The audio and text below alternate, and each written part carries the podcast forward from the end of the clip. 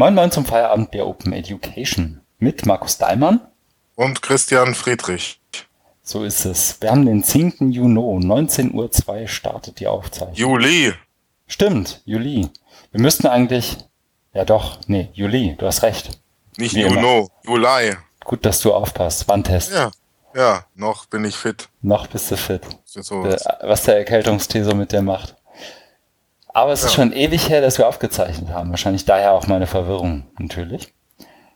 Aber gut, dass wir es mal wieder hingekriegt haben. Fangen wir gleich an.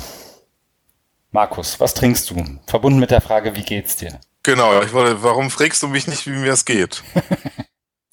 äh, ich bin leicht angeschlagen, deswegen trinke ich einen Erkältungstee. Hm. Also eine ganze Kanne habe ich mir gerichtet, damit ich auch durch, durchhalte. Das ist jetzt schon die dritte Tasse. Auch den richtigen mit verschiedenen Kräutern und. Ja, nur das Beste. Das, das volle Programm. Ja. Sehr gut. Bei mir ist es Flensburger. Auf dem Etikett steht der halbe Liter, damit ich für die zwei Stunden, die wir hier reden, auch gewappnet bin. Sehr gut. Ja. Kommen wir zu spannenderen Fragen. Was haben wir gemacht? Willst du anfangen?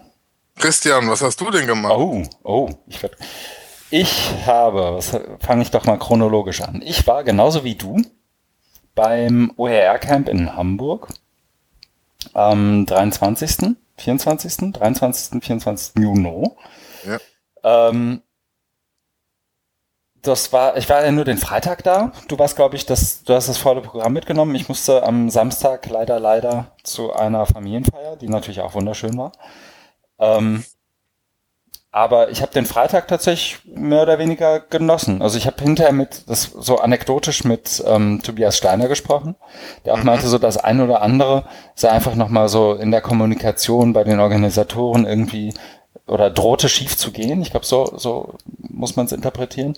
Aber ich finde so am, wie soll ich sagen, am Frontend des OER-Camps hat man davon wenig mitgekriegt, oder? Wie, was drohte schief zu gehen? Na, ich glaube, da gab es einfach hier und da so eine kleine Ecke mal im Programm oder da noch was und hier noch was und da war ein Raum nicht so ganz. Also so, so, so. Kleinkram anscheinend. Ähm, äh, ich habe auch nicht weiter nachgefragt, was es genau war, aber ich mhm. fand, wenn das so ist, dann haben die das echt gut übergebügelt. Und ich ja, fand auch. Das, ähm, die haben ja? das toll gemacht. Mhm. Was ich mir noch, äh, entschuldige, hm? wenn ich da äh, reingrätsche, aber was ich, was ich mir noch denken könnte, wo das äh, mit zusammenhängt, war ja, dass an dem Donnerstag vorher äh, Unwetter in Deutschland waren. Mhm. vor allen Dingen im, im, im südlicheren Teil und nicht im hohen Norden. Das heißt, sind einige ähm, gar nicht bis Hamburg durchgekommen, sondern nur mhm. bis Hannover. Also ich habe von ein paar Fällen gehört, die bis Hannover gekommen sind und dann unverrichtete Dinge wieder zurückgefahren sind. Ja, das stimmt. Auch so der, der Abend vorher am Donnerstag ist ja, glaube ich, sprich ja, genau. wortwörtlich ja. ins Wasser gefallen. Ne? Ja, ja, ja, mhm. genau. Ja. ja, ich weiß nicht, ob es damit, also spielt ja auch keine Rolle. Wir haben es nicht gemerkt und wenn dann noch was geplant war, was sie jetzt noch in der Hinterhand haben fürs nächste Camp, umso besser. Steigert die Vorfreude. Ja. Nee, und ansonsten, ich fand auch die, die, wie soll ich sagen, die Dichte der Sessions, auch die, die inhaltliche Dichte und das Qualitätsniveau fand ich echt cool. Mhm. Also so, das, das klingt ja so hochnäsig, wenn man das so sagt, glaube ich. Oder das läuft Gefahr, so zu klingen. Aber tatsächlich, das, ähm, es gab jetzt keine Session, bei der ich gedacht hatte, ach Mensch, wärst du da mal nicht reingegangen. Es gab auch keinen Workshop der Art. Äh, zumindest am Freitag nicht. Also wo man, weißt du, manchmal ist das ja so, du sitzt drin und dann denkst du, ach Mensch, ist aber doof. Ähm, und ich hatte tatsächlich auch immer Entscheidungsprobleme. Wo gehst du jetzt hin? Was machst du? Mhm. So, das war, ist ja immer ein gutes Zeichen. Ja. Und die Virtually Connecting Geschichte hat auch ganz gut geklappt. Also da sowohl im Feedback hinterher als auch die ähm, als auch während der, der, der Session selber, sowohl von den Virtual Participants als auch On-Site. Hm. Das war echt alles, also aus meiner Sicht war es alles ziemlich Wie rund. viele äh, Sessions hast du jetzt da gemacht? Zwei nur. Wir hatten eine okay. klassische, in Anführungszeichen, ähm, mit Axel und ähm, Anja. Äh, also Martina Emke und ich waren ja die, die On-Site-Buddies und Axel Dürkop, Anja äh, Lorenz waren die, die On-Site-Guests und dann waren halt virtuell ein paar Leute dabei. Unter anderem, ich glaube, Ken Bauer, Mahabali und ein paar andere. Ähm, und dann die zweite Session war ja eher so angelegt als, als Barcamp-Session. Mhm. Ähm, ich, da habe ich hinterher relativ lange mit Valentin Müncher drüber gesprochen. Ich glaube, der hatte eine etwas andere Erwartungshaltung und vielleicht hat er ja, damit auch, auch, recht. ähm, ähm, dass wir ein Stück weit mehr sozusagen eine klassische oder mehr oder weniger klassische Session draus machen und sagen, jetzt erzählen wir mal, was on-site los ist und dann gucken wir, was virtuell los ist und was uns dazu einfällt und was man draus machen kann. Ähm, ich habe auch noch mal drüber nachgedacht, ob wir es in die Richtung hätten drehen können und ich glaube zumindest es wäre schwer gewesen, aber nehme ich auf jeden Fall mal mit fürs nächste Mal. Aber wie war denn dein Ding? Ich quatsche hier mal weiter.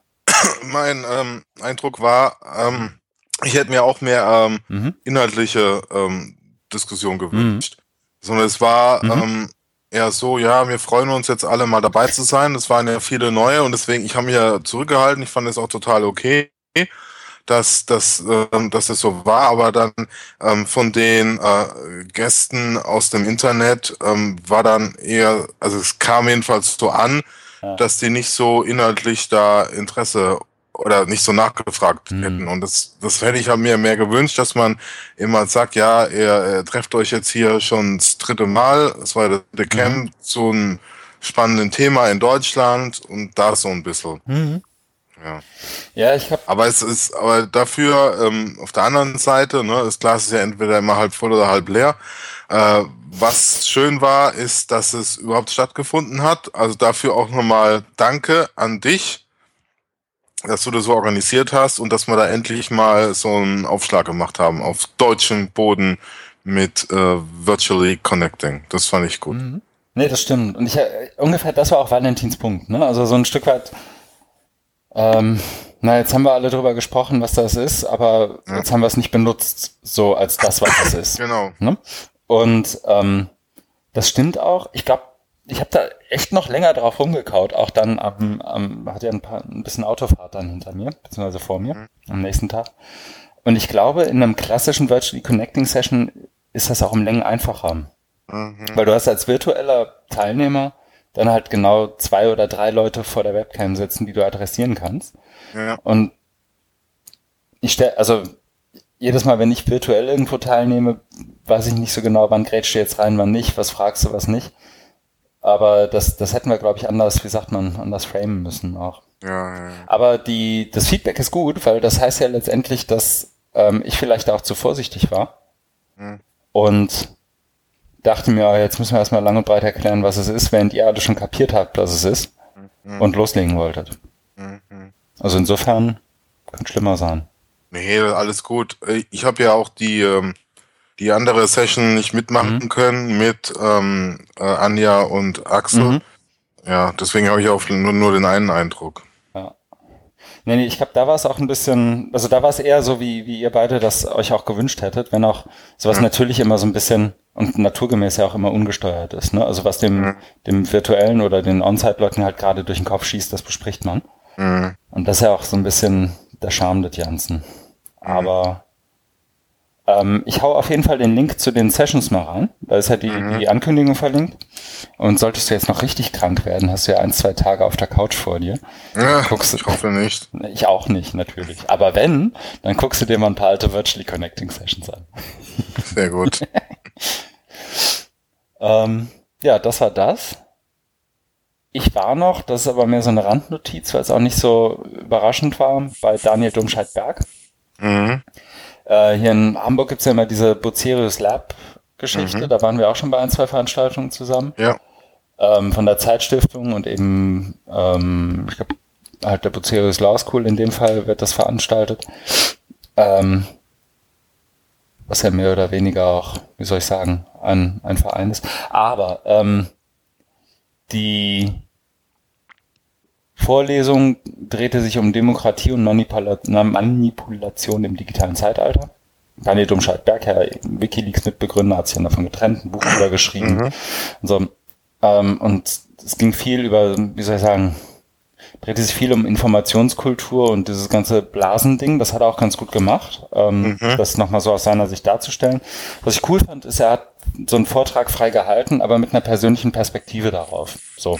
Als ich zwölf war, war das noch so und so und dann kann ich mich auch an das und das erinnern und ah, so ja. Nummern.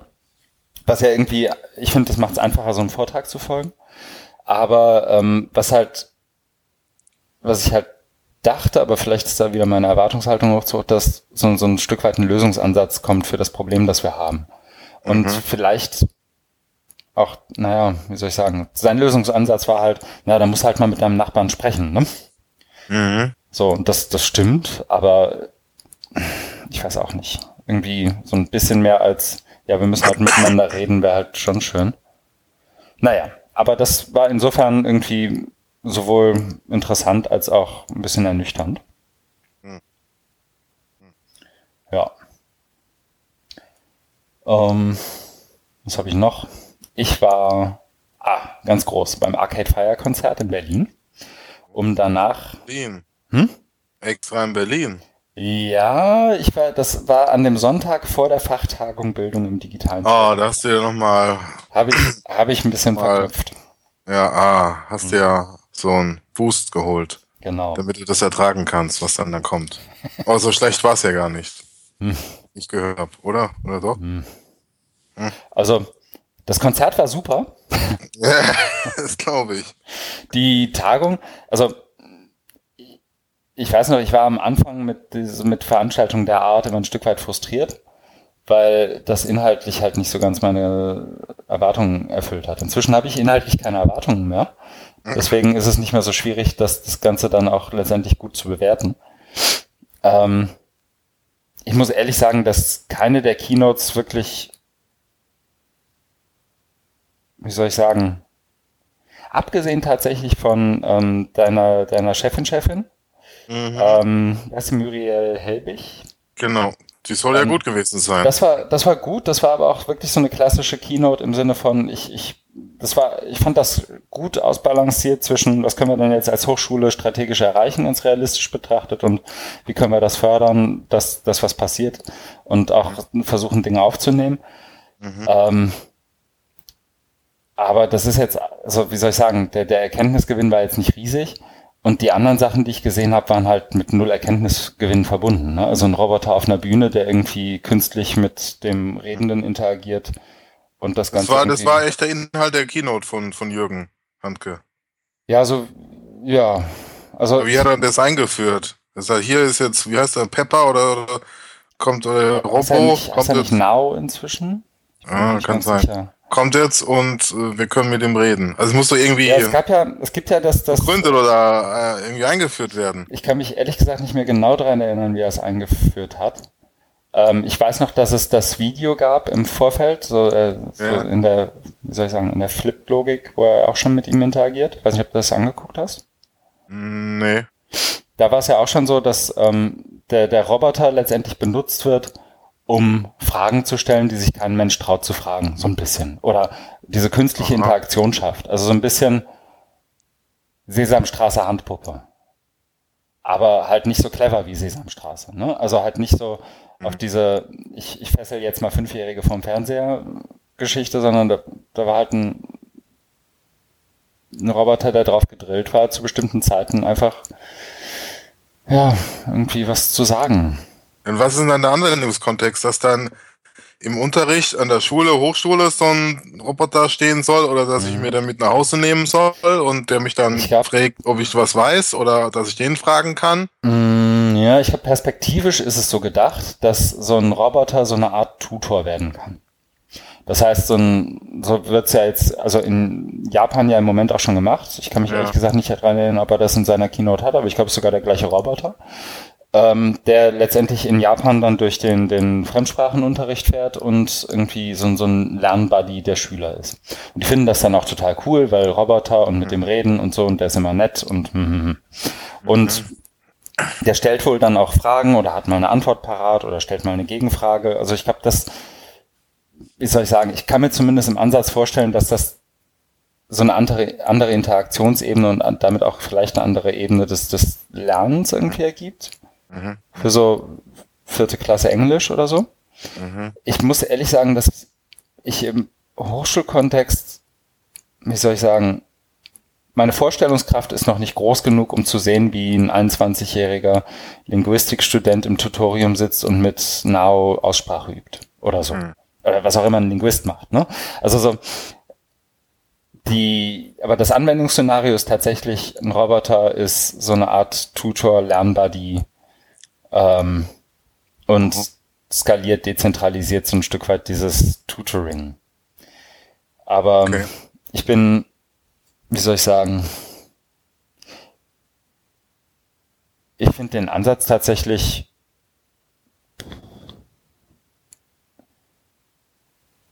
jetzt muss ich ja aufpassen, was ich sage, damit mir nicht wieder vorgeworfen wird, ich würde irgendwie 600 Jahre Uni gegen 15 Jahre AdTech verteidigen. Ähm, oh, so freie Meinungsäußerung, sag doch, was du denkst. ja. Ja, aber es wird ja immer ausgelegt. Die, wir, müssen ähm, nicht, wir müssen so auch nicht auf diese äh, für mich so, nee, absurde äh, Dichotomie einlassen. Nee, das, also das ist immer, das ist, ne, also da werden ja äh, von von Leuten dann äh, werden dann wird es so so mhm. gerahmt dann, ne, dass man mhm. sagt, also dass einem unterstellt wird, mir ist noch da. Ethik aus, was ja irgendwie Quatsch ist, sondern wir wollen das Thema ja einfach äh, mhm. sachlich äh, vernünftig diskutieren. Und, nur nicht, und nicht gleich diese Kriterien da anlegen oder diese Raster.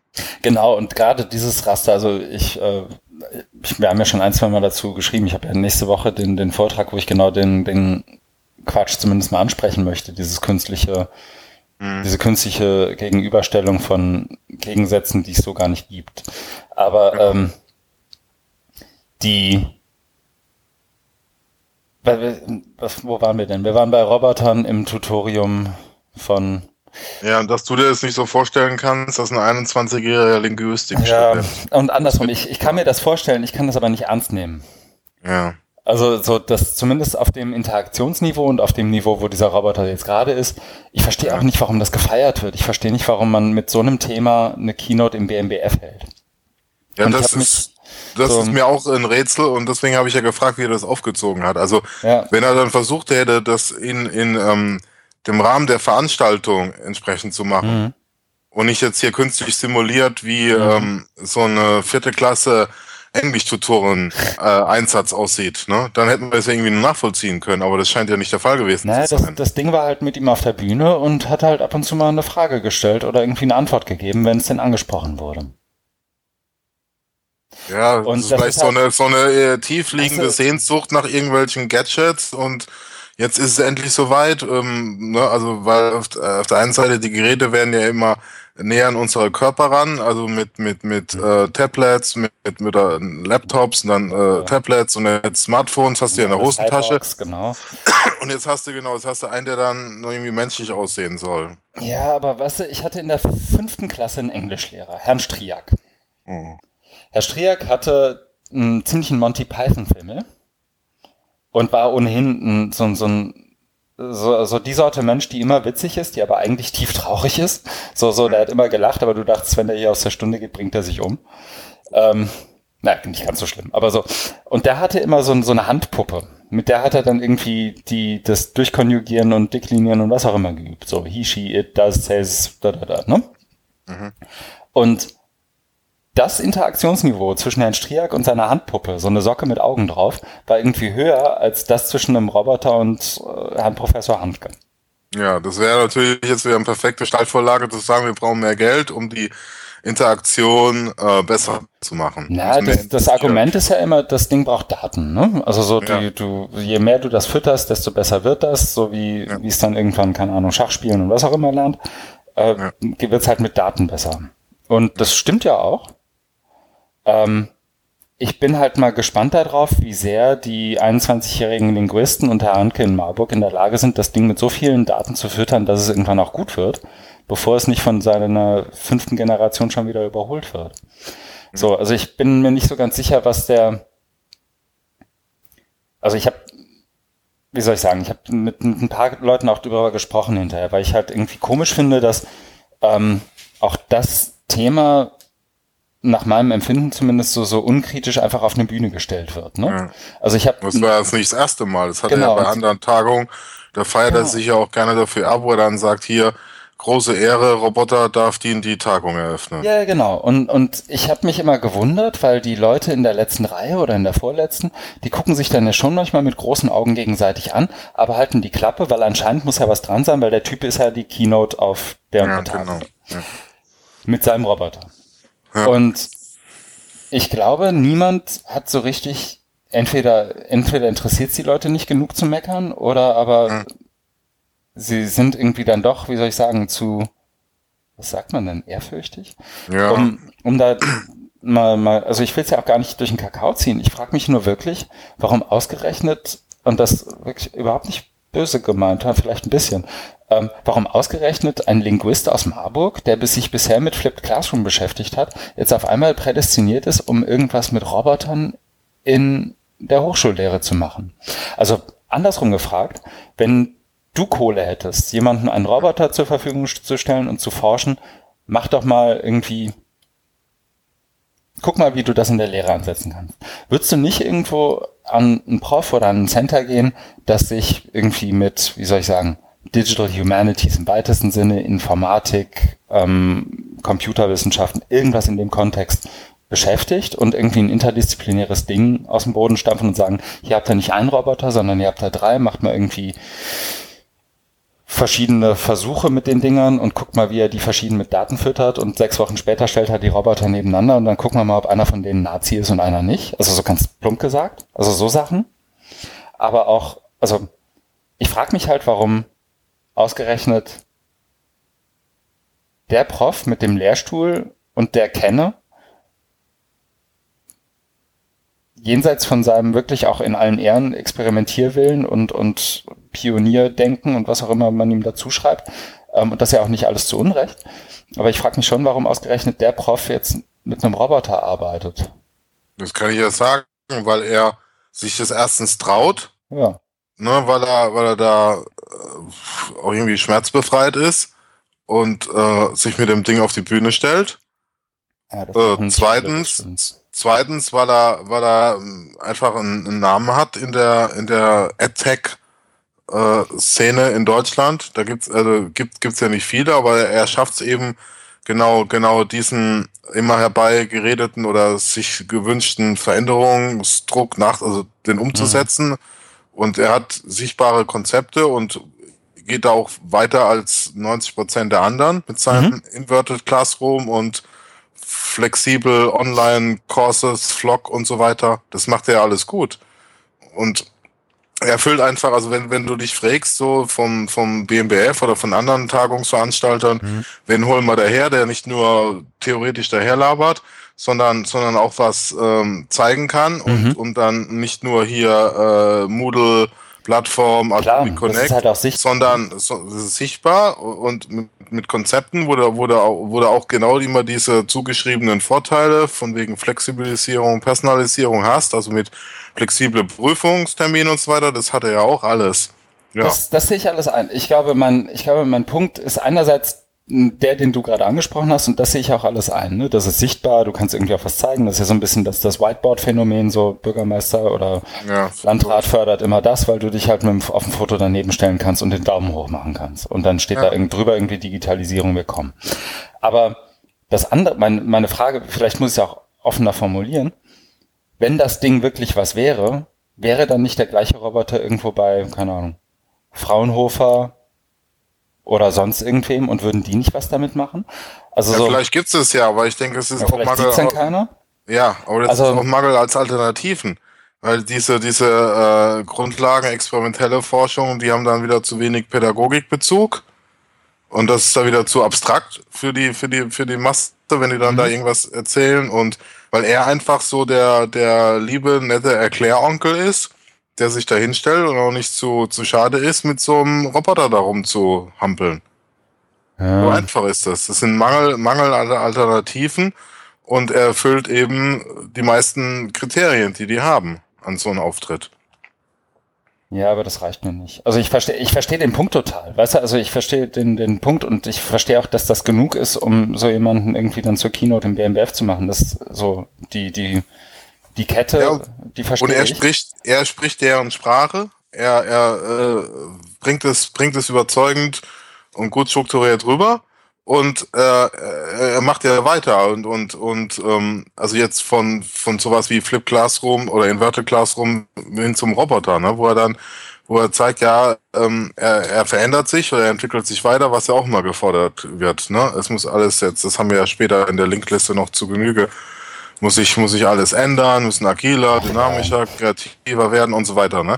Und ähm, da kommt einer mal und macht halt dann so einen Sprung und bringt dann einen Roboter mit. Ne? Wo ja, dann, und dadurch schafft es nämlich, dass genau dies, was du äh, angesprochen hast, dass diese inhaltliche Diskussion, was soll das jetzt eigentlich hier nicht stattfinden, weil alle denken, oh wow, oh ja, genau, das ist diese vielbeschworene Revolution oder genau. diese Transformation. Wenn schon der Linguist macht, ah. dann muss das ja gut sein.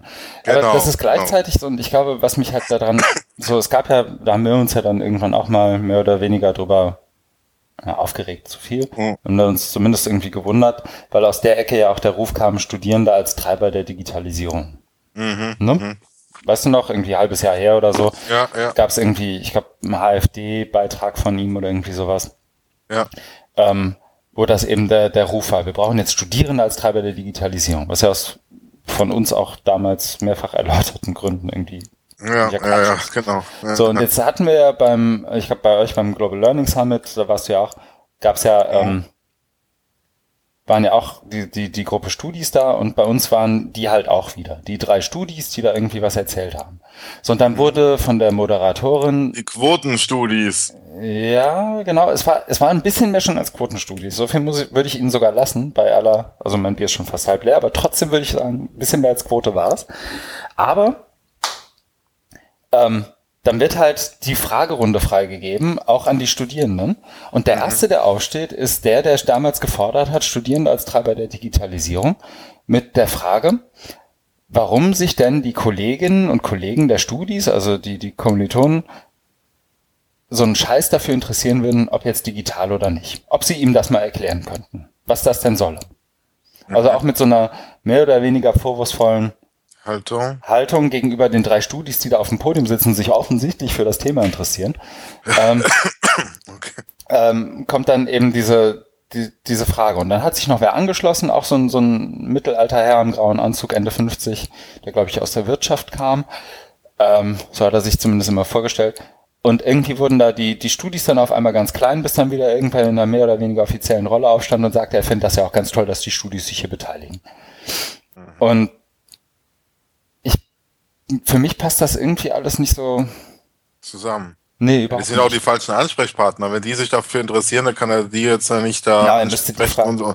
Das war auch äh, zum Glück ja. saß Philipp Schmidt auch auf dem Podium, der hat dann ja auch ein Gespür dafür, sowas irgendwie witzig zu kommentieren und meinte auch, na, da fragst du jetzt gerade die drei Falschen. Ne? genau.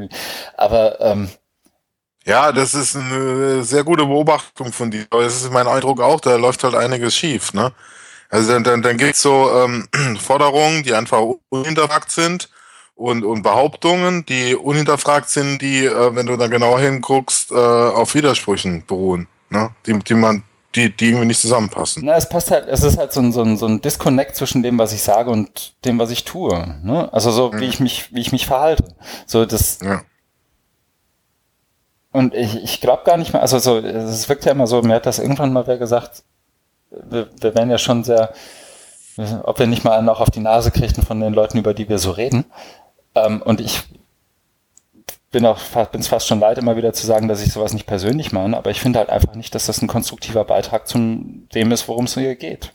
Mhm. Also sich weder sich mit dem Roboter dahinstellen, weil die, die Konsequenz, wenn das eine coole Nummer ist, müsste ja sein, wir brauchen irgendwie 300 Roboter braucht das Land und jeder Linguistenseminarraum braucht jetzt einen. So, das Sprach, mhm. ist das dann das Sprachlabor der 2020er oder was ist das? Mhm. Oder ist das, oder, oder was, oder gucken wir jetzt alle gespannt nach Marburg, was derjenige, der irgendwie, zumindest aus meiner Sicht, kein, also ich kenne die Vita nicht genau, aber kein wirklich kredibles, bisher kein kredibles Forschungsinteresse an irgendwas mit Artificial Intelligence oder mhm. irgendwas in dem Kontext hatte. Also das, das glaubt einem ja auch keiner. Also so, mhm. ich weiß noch, wie ich mit ein, zwei internationalen Leuten eben dazu gesprochen habe und die haben mich auch gefragt, sag mal, was, was ist denn da los? Zeig doch mal Projekte, wo du, von denen du sagen würdest, da lohnt es sich irgendwie mal hinzufahren, mal mit denen zu reden, mal zu gucken. Und das haben die mich gefragt, nachdem die Keynotes waren. Mhm. Ne? Mhm. Und ich weiß gar nicht, und ich glaube, ein Teil derjenigen, die das Ganze organisieren, ist das ja auch bewusst, glaube ich. So, und jetzt mhm. könnte man so die provokante Frage, wenn ich das jetzt irgendwie normalerweise bei einem Bier irgendwo abends erzählen würde, ist dann, sag doch mal, was du machen würdest.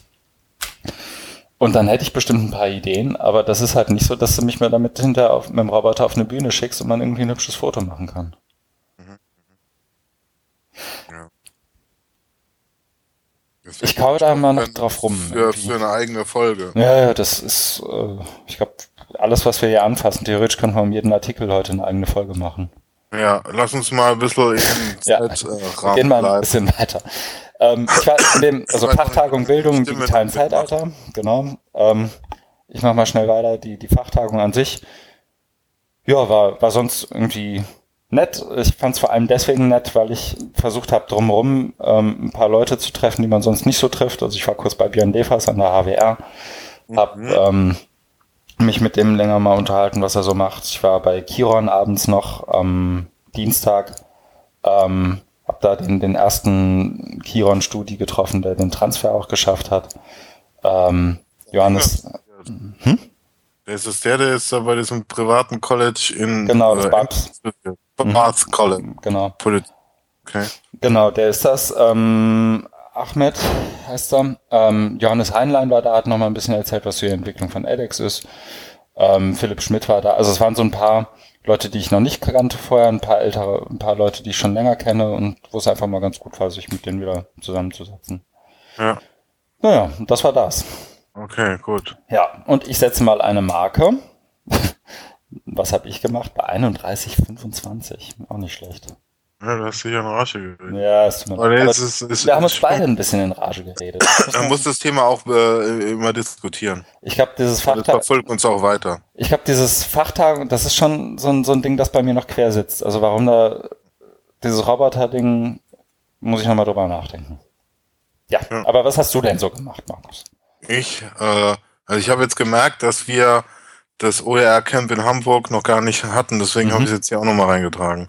Ich war da auch zwei Tage und ähm, ja, war schön, äh, positiver Eindruck, äh, super Location, äh, Organisation auch prima, wie gewohnt von Jöran und seinen Leuten. Äh, hab selber ähm, Sessions gemacht und Workshops und so, habe mich also auch eingebracht, war war auch alles auch alles prima. Genau. Dann war ich beim äh, Global Learning Summit in Berlin, aber nur einen Tag. Habe also diese eine, äh, was du angesprochen hast mit den Studis, gar nicht mitbekommen. Äh, als ich da war, war dann ein wirklich guter Vortrag ähm, zum Thema äh, Cultural Differences, also von so zwei Amerikanerinnen, hm. äh, wo es wo es auch darum geht, äh, wie wie lernen Menschen aus Afrika und Asien und Genau. Dass man da eben, also es war, ähm, das Thema ist nicht neu, also wer sich damit auseinandersetzt und sich dafür interessiert, da gibt's schon mh, hm, einiges dazu, so, was weiß ich, wie man das dann nennt, postkolonial, postkoloniale mhm. Studien oder feministische Studien. Aber ich fand es trotzdem gut, dass sie das da auf so einer Bühne, was ja auch mal so den ähm, Touch hat, ähm, da sitzen jetzt irgendwie die Macher und entscheiden. Also wir haben das Thema nochmal unten, wo dann eben dieser ähm, Berlin-Konsensus äh, vorgestellt wurde als mhm. Dokument. Das werden wir dann später nochmal besprechen. Aber das ist halt so ein Eindruck, dass da jetzt irgendwelche Weißen aus dem Morgenland, ähm, die erklären, wie Bildung jetzt zu funktionieren hat. Und da fand ich das wohltuend, absetzend, dass man eben auch so eine kritische Perspektive da drin hatte. Die also die, ähm, die stark inhaltlich war, äh, weil die haben da Forschung referiert, äh, wo wirklich gut war. Also die haben, die, die waren da wirklich im Thema drin und es war eben nicht so dieses, äh, wie jetzt da bei diesem Papier dann einfach nur so, ähm, oder eher oberflächlich und dann so unhinterfragte Behauptungen hingehauen. Okay. Ja. Äh, dann gab's eine AdTech Rally äh, am Nachmittag. Im Patch steht Really. Ist das Absicht oder soll es eine Rally sein? Oh, nein. Das ist natürlich nicht Absicht. Weil Attack Really mit Ausrufezeichen fände ich auch gut. Aber es soll Rally heißen, also nicht Really. Aber es Sorry. fand real statt. Ähm, ja. Ich war auch really dabei, wo ich mich angemeldet hatte. Die hatten ja drei äh, Touren angeboten. Eine zum Naturmuseum, das hat irgendwie das wenigste Interesse. Eins mhm. mit irgendwas mit Video, äh, weiß gar nicht, was das war. Und dann irgendwie AdTech Rally. Und das haben die sehr gut organisiert. Mhm. Äh, gab eben einen Bus, der dann vom äh, Brandenburger Tor, auf der anderen Seite dann äh, gewartet hat, äh, eingestiegen und da gab es dann eben so eine Reiseleitung, äh, Oliver Janoschka und dann haben sie noch einen so aus der EdTex, Benjamin, ich weiß gar nicht, wie der Nachname hieß, äh, hat, ja genau, Wüstenhagen. Mhm. Die, ähm, der Kenner dann der Berliner EdTech-Szene mhm. ist ja auch gut, ne? Und die haben da, also sie haben sich wirklich Mühe gegeben, haben da äh, erklärt. Und dann gab es eben drei Stationen. Das erste war Adversity und da war es so, ähm, äh, das Witzige, dass wir da vor der Tür standen und ähm, die nicht aufgemacht haben. Und mhm. irgendwie die Rollläden waren unten und habe ich halt so gewitzelt, ja, haben sie jetzt schon die nächste Pleite hingelegt und sind schon wieder weg. Mhm. Ja, irgendwann nach fünf Minuten, also der Oliver hat dann irgendwie geklingelt, telefoniert, haben sie uns dann reingelassen. Mhm. Und ja, da haben sie, das war halt am, am, am langweiligsten von, von den, von den allen, irgendwie von den drei. Also es war halt so, dass da gemerkt hat, irgendwie, ähm, irgendwie ist da die Luft raus. Es hat da nicht mehr so dieses ähm, innovative. Äh, die haben ja dann auch, also die haben halt vorgestellt, woher sie kamen, was sie dann gemacht haben. Und das haben wir hier auch im Podcast lang und breit besprochen. Äh, die Folge Rise and Fall and Rise mhm. of City. Und wo sie jetzt sind. Und dann, als wir wieder draußen waren im Bus, dann haben eben die, die Reiseleitung hat es dann auch kritisch kommentiert und hat gemeint, ja, das ist halt so, ändern alle zwei Wochen ihr Businessmodell. Also ja. über, überspitzt formuliert. Ne? Also hast du schon gemerkt, dass die, ja, das Was ist denn das Businessmodell gerade? Also, also was, ja, das Businessmodell ist zu berichten? Jetzt, äh, ist so, dass sie ja jetzt Holzbrink als Investor ja. haben und dann mit äh, Unternehmen zusammen Corporate äh, Business Education anbieten und dann eben ihre Plattform haben. Und das sieht alles hochglanzpoliert aus und mhm. auch mit entsprechenden Marketingvokabeln ausgestattet. Mhm. Aber ja, ist halt für, für also so wie äh, Udacity in den, in den USA, ne?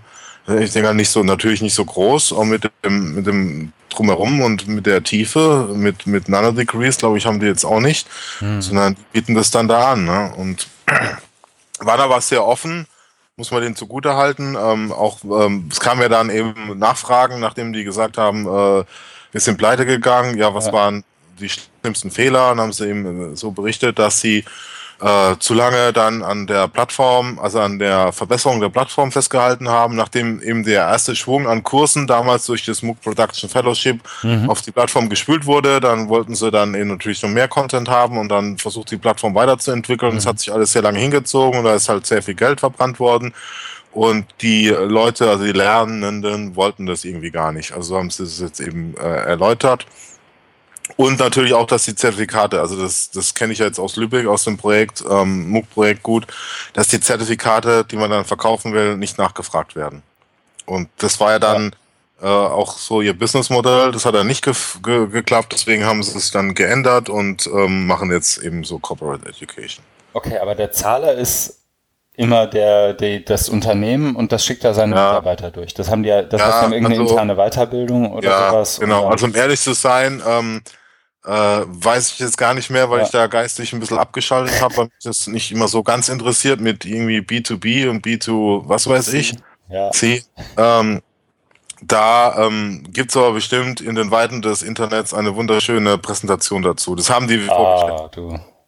Die, die haben ihre äh, Kompetenzen und Strategie da alles wunderbar. Du sagst mir gerade, ich soll eine Präsentation gucken, obwohl du da auf, warst. Auf, aufge, aufgeschrieben. Ähm, ja, man möge mir das verzeihen. Ist hiermit verziehen. Okay. Dankeschön. Dann ähm, gab es äh, noch einen Stopp bei äh, Code University. Mhm. Ähm, in der Factory, wo ja. ich auch Wolfgang Schäuble getroffen habe. Also nicht persönlich, also ich bin an ihm vorbeigelaufen. Ich habe ihn äh, nicht mit einem Gegenstand getroffen, sondern mhm. äh, mit einem Blick. Ich bin da rein und dann saß er da in seinem Rollstuhl, sah auch sehr gut aus, also braun gebrannt und mhm. wir sind aber in den Keller runtergegangen. Dann habe ich nur einen kurzen Blick auf Wolfgang Schäuble geworfen. Dann gab es die äh, Präsentation von äh, Code University, mhm. äh, ambitioniertes Projekt, ähm, wollen ja jetzt im Winter dann anfangen, oder Herbst, Winter, mit äh, Studiengängen, äh, sind jetzt in Berlin, waren erst in Köln, ist aber schwierig, die wollen ja die staatliche Zulassung, NRW ist schwieriger, deswegen sind sie nach Berlin gegangen und machen das so kompetenzorientiert. Also ja. ist äh, Alternativmodell zur gängigen Hochschullehre. Äh, haben irgendwie die Zielgruppe der 18 bis 25-Jährigen und soll dann eben auch Präsenz geben, wo man dann irgendwie das ganz geschickt verzahnt, was sie gerade brauchen und sich zusammenschließen und so weiter. Und da Thema Businessmodell, da habe ich dann äh, wieder besser aufgepasst. Äh, da ist es so, dass die eben äh, Studiengebühren nehmen. Mhm. Für die, ne? Oder kam, glaube ich, auch die Frage, ja, wenn ihr 18 bis 25-Jährige habt, was ist mit denen, die keine Kohle haben? Da gibt's natürlich irgendwie Stipendien. Mhm. Äh, die haben äh, äh, Venture Capital jetzt gesammelt und können dann irgendwie loslegen. So jetzt auch gerade Professorinnen und Professoren und ja, sind, sind voller Tatendrang und mal gespannt. Mhm. Und äh, ist, ist ja ein interessantes, interessanter Ansatz. Wurde dann auch im Bus so dargestellt. Also gab dann auch äh, Anerkennung. Weißt du, wie die gerade finanziert sind? Ja, die haben Geld gesammelt. Venture mhm, Capital. Aber, aber Venture Capital. Und ja. Von genau. wem? Weißt du das zufällig? Ach, da fragst du mich, das haben die Jetzt genannt. Muss ich wieder in der Präsentation na, gucken, ne? Äh, nee, ich weiß nicht, ob das in der Präsentation steht. Das haben die Namen haben die genannt, aber mir sagen die nichts, weil ich im Venture Capital Markt nicht so aktiv bin. Deswegen ähm, weiß ich, also, warte mal, war da nicht irgendwas mit, mit ah, Hertie oder, irgend, mhm. oder, oder irgend sowas? Ah, ja, du erwischst mich immer auf dem falschen Fuß oder vielleicht ist auch die Absicht, dass du mich Nein, hier auf dem falschen Fuß. Nein, das war natürlich nur ein Scherz. Ähm, ja, Hertie oder irgendwie sowas, ähm, ja. da haben sie, da haben sie Geld gesammelt. Aber ähm, äh, da kann ich dir auch gerne, ähm, jetzt off Topic oder off Record, kann ich dir auch gerne einen Kontakt herstellen und ähm, dann können wir die Themen dann bilateral besprechen. Ja. Cool. Ja, und Danke. Die, die, äh, sehr gerne. Die letzte Adresse war dann äh, Chiron mhm. am Festungsgraben, ne? eine sehr herrschaftliche Adresse. Das stimmt, also das hat so einen morbiden Charme auch. Ja, unweit der Oper. Und mhm. ich habe ja von denen schon viel gehört, ähm, wie ähm, äh, organisiert die sind, äh, also wie interessant organisiert die sind. Mhm um äh, es mal genauer zu sagen, also wie chaotisch die sind, äh, fand ich jetzt ähm, gar nicht so. Aber ich habe da irgendwie gehört, die haben extra wegen uns aufgeräumt. Aber ähm, nee, es war, war auch gut, haben, haben sich dann äh, eben, haben uns da rumgeführt, ne, die haben da so ein paar Räume, sehr groß, herrschaftlich, mobile fand ich jetzt gar nicht so. Äh, dann gab es eben in einem Raum dann die, wieder die Präsentation, den Pitch, ähm, ja, das gibt's auch alles nachzulesen. Also ja. das Modell von, von Chiron, ne, das müssen wir jetzt, glaube ich, hier auch nicht ähm, im Detail nachkauen. Also es ist natürlich auch, ähm, äh, hat, hat einen einigen Vorlauf gehabt und ähm, da war ja der Oliver, war so ein bisschen stolz drauf, ähm, weil er dann irgendwie im Bus gemeint hat, vor, vor zwei Jahren, ungefähr zur gleichen Zeit oder drei Jahren, wäre er eben mit den Gründern ja. von Chiron Pizza essen gewesen und ja. da wäre die Idee, ich weiß es nicht, auf einer Serviette oder auf einem anderen Fresszettel da entstanden und ja, ist, ist, ist ja auch schön, dass da jetzt was, was entsteht und äh, in der Mache ist und die haben ja auch viel Geld äh, bekommen von äh, Spendern und mhm. von der Politik. Auch öffentliches ja. Geld in der Hafen haben. Mhm. Wir, wir arbeiten ja auch mit denen, ähm, ja auch, also äh, mhm. wir, damit meine ich die Fachhochschule Lübeck. Genau, der Podcast noch nicht, es kommt noch. Äh, und auf dem Campus und ähm, bauen mit denen äh, zusammen Kurse. Äh, ist ist äh, ja interessante interessante Geschichte, äh, weil es ja auch, also das haben die dann eben auch so in der Präsentation dargestellt, eine längere Perspektive hat. Ne? Also das erstmal so aufbauen und dann wird es immer irgendwie konsolidierter mhm. und systematischer, ne? dass sie dann eben da das weiter verfeinern. Hängt natürlich auch ab, wie viele Leute da jetzt auch durchkommen. Mhm. Ja. Okay. Genau, das war das. Ähm, dann war der Freitag auch schon wieder rum und ich bin in mein wohlverdientes Wochenende getreten. Sehr schön. Äh, ja, dann hatten wir letzte, es war ja schon vor zwei Wochen, die Zeit rast wirklich. Also letzt, letzte Woche, heute ist ja schon wieder Montag, letzte Woche hatten wir einen sehr schönen Teamevent äh, von der äh, meiner Abteilung an der Fachhochschule Lübeck in Boltenhagen an der Ostsee.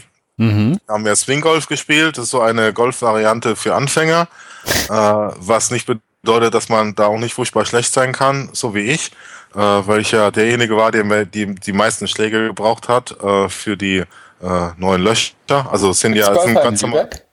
Hat, äh, hat jemand bei euch die Platzreife? Äh, es waren einige schon relativ gut. Ich kenne jetzt die Platzreifenkriterien nicht, aber das war schon beeindruckend, also für mich. Äh, es mhm. gibt ja 18 Löcher, wir haben ja nur neun gespielt, dafür haben wir irgendwie vier Stunden gebraucht. Wir haben dann drei Teams gehabt, ja. Cool. Ja, ich habe mich da so wacker durchgeschlagen. Mhm. Das klingt ja witzig. Genau, danach, danach wurde gegrillt, ähm, sehr viel Alkohol getrunken und dann wieder die Heimreise angetreten. Klingt nach einem Team-Event. Ja, es war, nee, war wirklich toll. Cool. Also, ja. Müssten wir auch mal machen, wenn wir mal wieder ein Team haben. Okay, super. Jetzt sind wir bei 45 Minuten. Das ist doch gut. Ja. Haben wir es ja bald. Haben wir es bald? Ähm, nächstes Thema, Kapitel, Feedback. Ich habe ehrlich gesagt nichts bekommen. Also nichts außer der Norm im Sinne von witzig, dass ihr das macht. So, du? Mm, nee, mir ist jetzt, also ich habe auch nichts Inhaltliches und Besonderes. Sehr gut. Dann haben wir das schnell abgehakt. Und hangeln uns zum eigentlichen Teil, warum wir das überhaupt machen. Nämlich, was wir gelesen haben. Auch kein Satz. Zu besprechen, was wir gelesen haben. Besser. Der erste Artikel ist, ich glaube, von mir, ne? Ja. Aber du hast den bestimmt auch gelesen, wichtig gerne. Ja, habe ich. Ja, der ging ja vor zwei, drei Wochen rum. Ja. 21. Juni, ja. Genau, genau der ist schon älter. Ähm, letztendlich so ein Stück weit Abgesang, also ganz plump gesagt, Abgesang auf Humboldt, beziehungsweise auf die Idee, sich immer wieder auf Humboldt zu beziehen. Also ein Stück weit in die Richtung dessen, was du auch mal gesagt hast, ne? Ja, genau. Also vielleicht muss man einmal sagen, worum wir, worüber wir überhaupt reden. Manuel J. Hartung, 21. Juni 17 in der Zeit äh, zum 250. Geburtstag von Wilhelm von Humboldt. Mach's gut. Und Humboldt wird 250, Zeit sich von seinem Bildungsideal zu verabschieden und die Universitäten neu zu erfinden. Ist, glaube ich, auch nicht so wahnsinnig, also wie soll ich sagen, so richtig viel Material, um drüber zu sprechen, ist da jetzt gar nicht drin. Nee, es ist ähm, sehr Standard. Also mhm. was eben dann äh, gemacht wird, eben so ein bisschen die, was überhaupt Humboldt, ähm, mhm. wer, wer das war, was er gemacht hat, aber dann auch eben kritisch äh, von wegen, ähm, dass seine eine Schrift hier, die vermeintliche Gründungsschrift der Berliner Universität wurde erst 1903, also lange mhm. nach seinem Tod, äh, veröffentlicht. Ne? Und das, und da fand ich eben diesen einen Ausdruck äh, gut, oder dieses ähm, Konzept da, oder was da passiert, eben diese erfundene Tradition. Ne? Und das ist ja, wo Leute wie äh, Jörg Träger äh, oder Christoph Meinl ähm, gerne drauf zurückgreifen. Ne? Also mhm. äh, Humboldt eine Tradition äh, zudichten, die es so nicht gibt. Ja. Und dann, also das ist der eine Punkt, der gut ist und wichtig ist, und dann eben äh, wird der äh, ein riesen Zeitsprung gemacht, gesagt, ja, ähm, jetzt haben wir ja Bologna und da ist ja ganz viel passiert und deswegen passt, also ist sehr verkürzt von mir dargestellt, aber deswegen passt es ja auch nicht mehr so, dass eben diese hehren Ziele von Humboldt oder die sich eben gedacht hat, eben mit zweckfreier Bildung, Freiheit von Forschung und Lehre und Einheit und so weiter von Forschung und Lehre, dass es jetzt heute gar nicht mehr möglich ist, weil wir ja 2,8 Millionen Studierende haben und die immer heterogener werden. Und ähm, mhm. dann, dann fragst du dich natürlich, wo das, wo das geblieben ist. Ne? Und weil der Universitätsbetrieb ja eher industrialisiert wurde als akademisiert. Ja. Genau, ich fand den Teil, glaube ich, so im Nachhinein, wenn ich drüber nachdenke, ein bisschen, wie soll ich sagen, ein bisschen sehr pessimistisch. Weil es ja schon Modelle gibt, wo man auch so, so Elemente dessen, was man immer wieder Humboldt zuschreibt, auch in die, in Anführungszeichen, Massenuni gerade digital auch rüber retten kann, ne? Ja, richtig. Das ist ein gut, äh, guter Punkt. Das kommt hier überhaupt nicht zur Sprache, sondern äh, das ist eher der Eindruck genau, ist auch, dass das von Robotern in der Lehre wieder geredet gerade. Nee, äh, aber das, was du vorher gesagt hast, dass du mhm dass du, es gibt ja auch diesen, diesen Diskurs oder das Narrativ, dass eben, äh, wenn du heute die Hochschulen anguckst, also ich meine, das Architektur mhm. nicht, die, die Gebäude, ne, das, mhm. da gibt's ja ne, auch wahrscheinlich im Internet ganz viele Bilder davon oder muss man nur irgendwo, war ich da mal in Siegen oder so, ne, wenn du Uni Siegen mhm. anguckst, ne, das sieht ja schon traurig aus, ne. Oder, ja, Siegen, oder damals, wo ich noch in Mannheim, ja, oder damals, wo ich noch in Mannheim studiert habe, da waren wir dann auch im Gebäude, was dann irgendwie Jahre später komplett saniert werden musste wegen Asbest. Also mhm. damals hat keinen gestört, wir sind alle rein. Ne? Später haben sie es dann komplett saniert wegen, äh, oder kernsaniert wegen Asbest. Ne? Ja.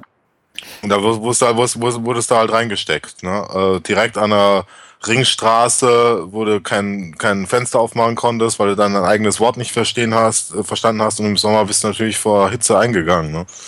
Genau. Ja. Dann, und der dann, Zustand einfach, ne? Und, und ähm, das, die Wertschätzung, das ist das, die man daraus auch ablesen Genau, und das ist das Pessimistische. Was, äh, was unter äh, gut, wie du das gesagt hast, von wegen, äh, es gibt ja einzelne Elemente, die man durchaus äh, wiederfindet. Was weiß ich, forschungsbasiertes Lernen oder so oder Lehre, ne? Genau, Projektarbeit. Das, Projektarbeit, interdisziplinäres Arbeiten, all solche Sachen, die irgendwie mal zu Recht, mal zu Unrecht, da bin ich gar nicht so der Experte für äh, irgendwie so einem Humboldtschen Ideal irgendwie zugeschrieben werden, ähm, die man aber ja durchaus machen kann, auch mit einer großen Veranstaltung, wenn man sich denn ein paar Gedanken macht, ne? Oder ein paar ja. Ressourcen hat. Also es ist ja jetzt nicht per se so, dass in dem Moment, wo deine Vorlesung oder deine Veranstaltung 600 Leute hat, du nicht in der Lage bist, irgendwie was anderes zu machen, als PowerPoints abzulesen. Ja, ja. Aber ähm, das, das kommt mir hier, glaube ich, ein bisschen zu kurz. Dieser Pessimismus einerseits, ja. verbunden mit dem, dem Claim, ähm, übrigens, bald werden äh, Roboter eure Jobs ersetzen, für die man bislang Akademiker brauchte. Das ist dann halt auch ein komisches Bild, finde ich persönlich, mhm. immer von, von dem, was ein Akademiker macht. Mhm. So, und es mhm. kommt mir immer wieder dieser Claim so von Lehrer, die durch Roboter ersetzt werden können, sollen bitte auch von Robotern ersetzt werden. Mhm. Ist ja so ein bisschen schon fast ein zynischer Abgesang, aber stimmt vielleicht auch, aber so dieses, wie soll ich sagen, auch ein bisschen verzogene Bild von dem, was Akademiker eigentlich tun. Ne? Genau. Und was ich da witzig fand, ist, dass die, ähm, also der Artikel ist in der Zeit ähm, mhm. erschienen, was ja so, ähm, also so, oder ich weiß nicht, ob es noch ist, aber es war mal so vielleicht das Kampfblatt ähm, des Bildungsbürgertums und dass die da aus diesem äh, Duktus nicht rauskommen.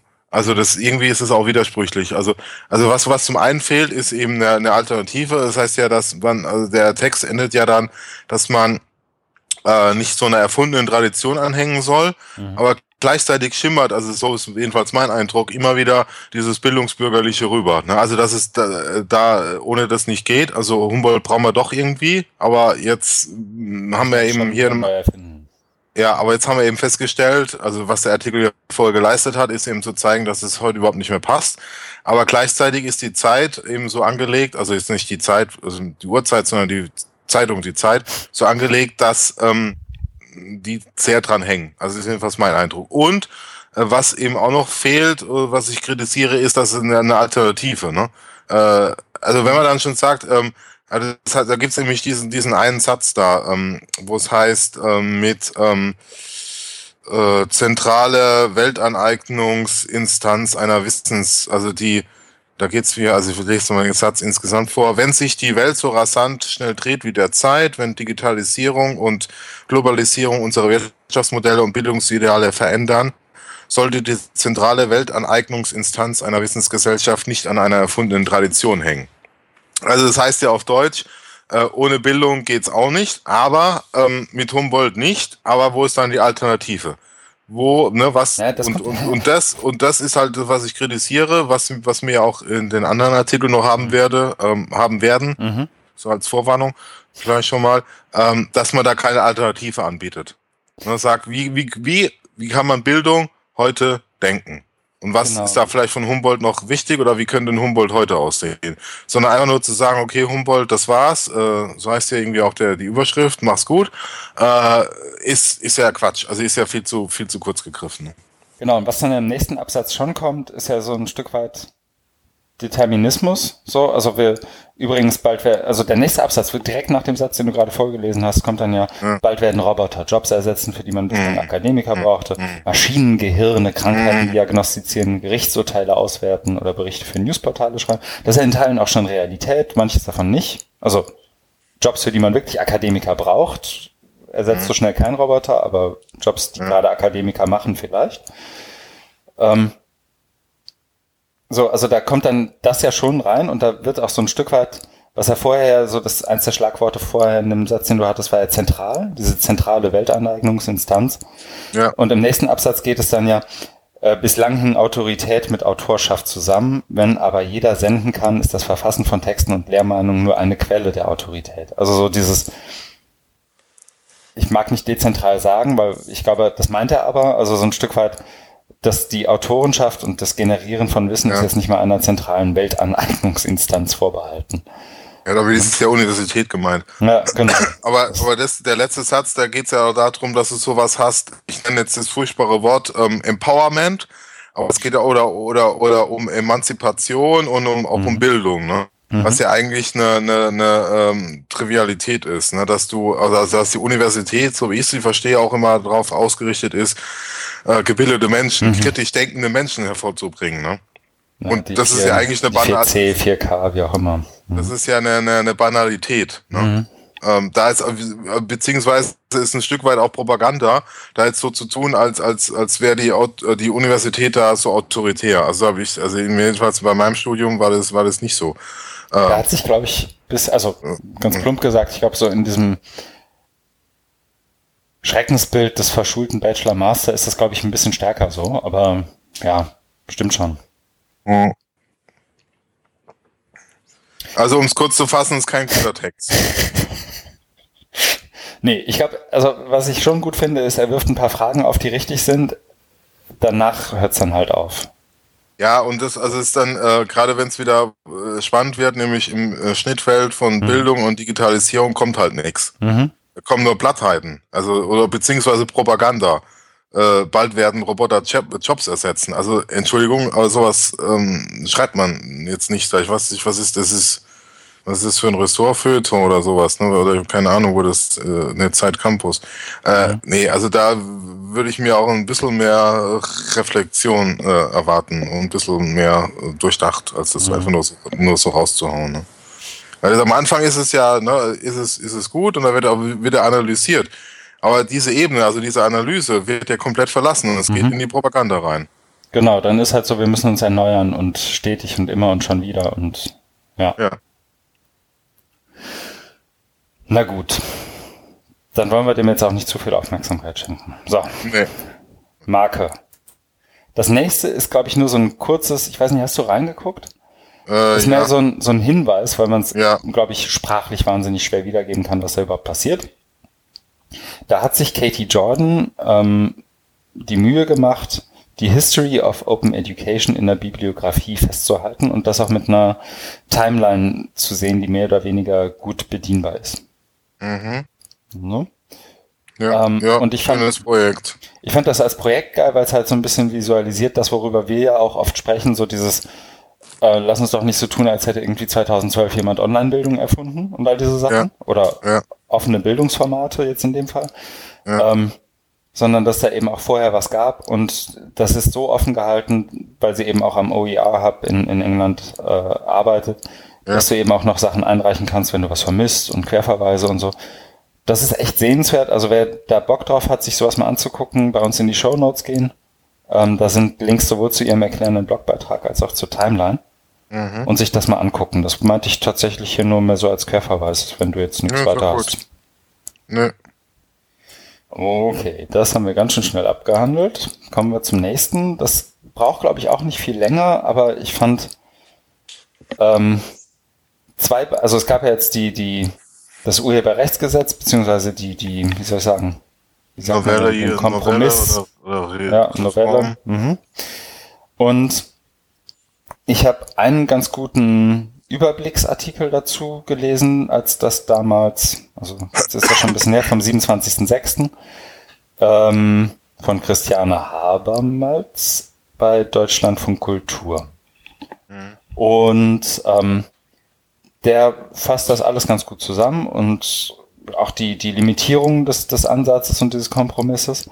Bin dann daraufhin wiederum auf ein, also ich finde, weiß nicht, wer, also ich weiß ziemlich genau, was dahinter steht, aber so die, die FAZ hat eine echt unrühmliche Rolle in diesem ganzen, in dieser ganzen Diskussion gespielt. Ja. Und der Kommentar, den ich jetzt hier verlinke, ist, glaube ich, nochmal ähm, irgendwie ein, ein super Beispiel davon. Also ein besonders, ja, besonders gutes Beispiel für eine besonders schlechte Haltung.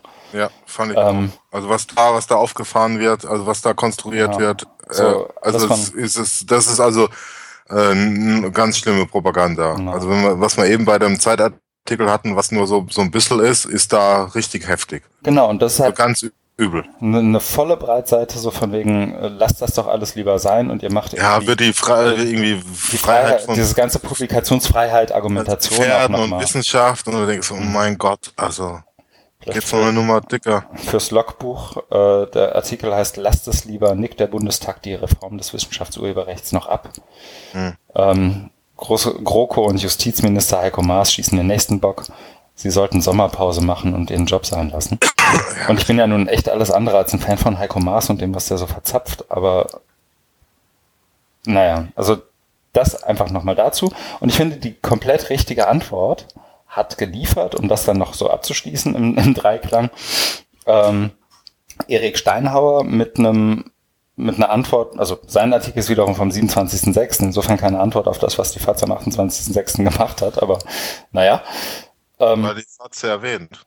Ja, genau. Ich glaube, irgendwo, irgendwo, vielleicht, vielleicht ist das Online-Ding später rausgekommen als das Print-Ding, wie dem auch sei. Jedenfalls ist das, was er schreibt, eine super Zusammenfassung dessen, was da eigentlich passiert ist. Also was den Kompromiss angeht, was die Limitierung angeht, diese Fünf-Jahres-Regel, wir gucken uns das dann nochmal an. Ja. Ähm, was äh, in Bezug auf Zeitungsverlage zu beachten ist, Privatkopien und Wissenschaft und all diese Sachen nimmt er wirklich gut auseinander und hat ja auch vorher schon echt ein, zwei, drei gute Sachen zu dem Thema geschrieben, weil er ja ohnehin in dem Thema echt tief drin steckt. Ja, ähm, Erik Steinauer ist, ist einer der besten ja. Experten auf dem Gebiet. Ich kenne den ja persönlich, mhm. weil er in Hagen, in Hagen ist und äh, ist auch ein großer Verfechter von Open Access. Äh, da auch da, äh, vor vor paar Jahren habe ich, wo ich ihn kennengelernt habe, da über sein äh, über sein Projekt einfach so einen Open Access Server aufzuziehen, ne, wo er, wo er sich auch nicht so um Konventionen gekümmert hat. Also der zieht es einfach durch, aber mhm. Der ist der ist auch bei den ganzen Anhörungen dabei. Also der der kennt sich äh, aus wie kein wie kein anderer mhm.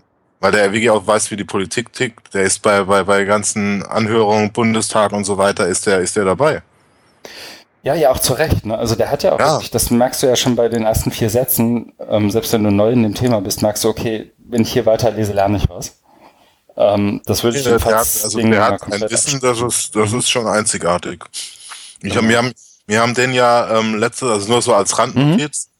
Äh, letztes Jahr haben wir so ein Barcamp äh, an der Fanuni gemacht, also wo ich auch so ein bisschen mit organisiert habe und da haben wir den, also habe ich dann auch vorgeschlagen, dass er, dass der da einfach mal so, eine, so, so einen Workshop macht, weil wir ja eben auch ähm, ähnlich wie beim OER Camp so eine Mischung wollten aus Barcamp und Workshops mhm. und da hat er dann auch einen Workshop gemacht eben zum Thema Urheberrecht und es war sensationell gut. Der hat, weil der, also der hat sich ja hingestellt, auch ohne Folien und alles, der ist ja Jurist ne, und die haben es ja eh nicht so mit PowerPoint, hat sich hingestellt und die Leute, also ich habe hinterher mit vielen gesprochen und gesagt, es war bombastisch, mhm. weil der einfach die Leute fesselt und, und auch gut erzählen kann und der hat die sofort in der Tasche gehabt und dann mhm. hat er mhm. wirklich, was weiß ich, anderthalb Stunden da, da geredet, ne. Aber das halt, weil er das halt so, so hinkriegt, dass, weil er das so hinkriegt, dass er dich mitnimmt und du dich auf einmal auch so fühlst, ah, genau, jetzt weiß ich, wie das tickt, ne? Weil er überall dabei ist, bei den ganzen Anhörungen im Bundestag und so weiter, ne?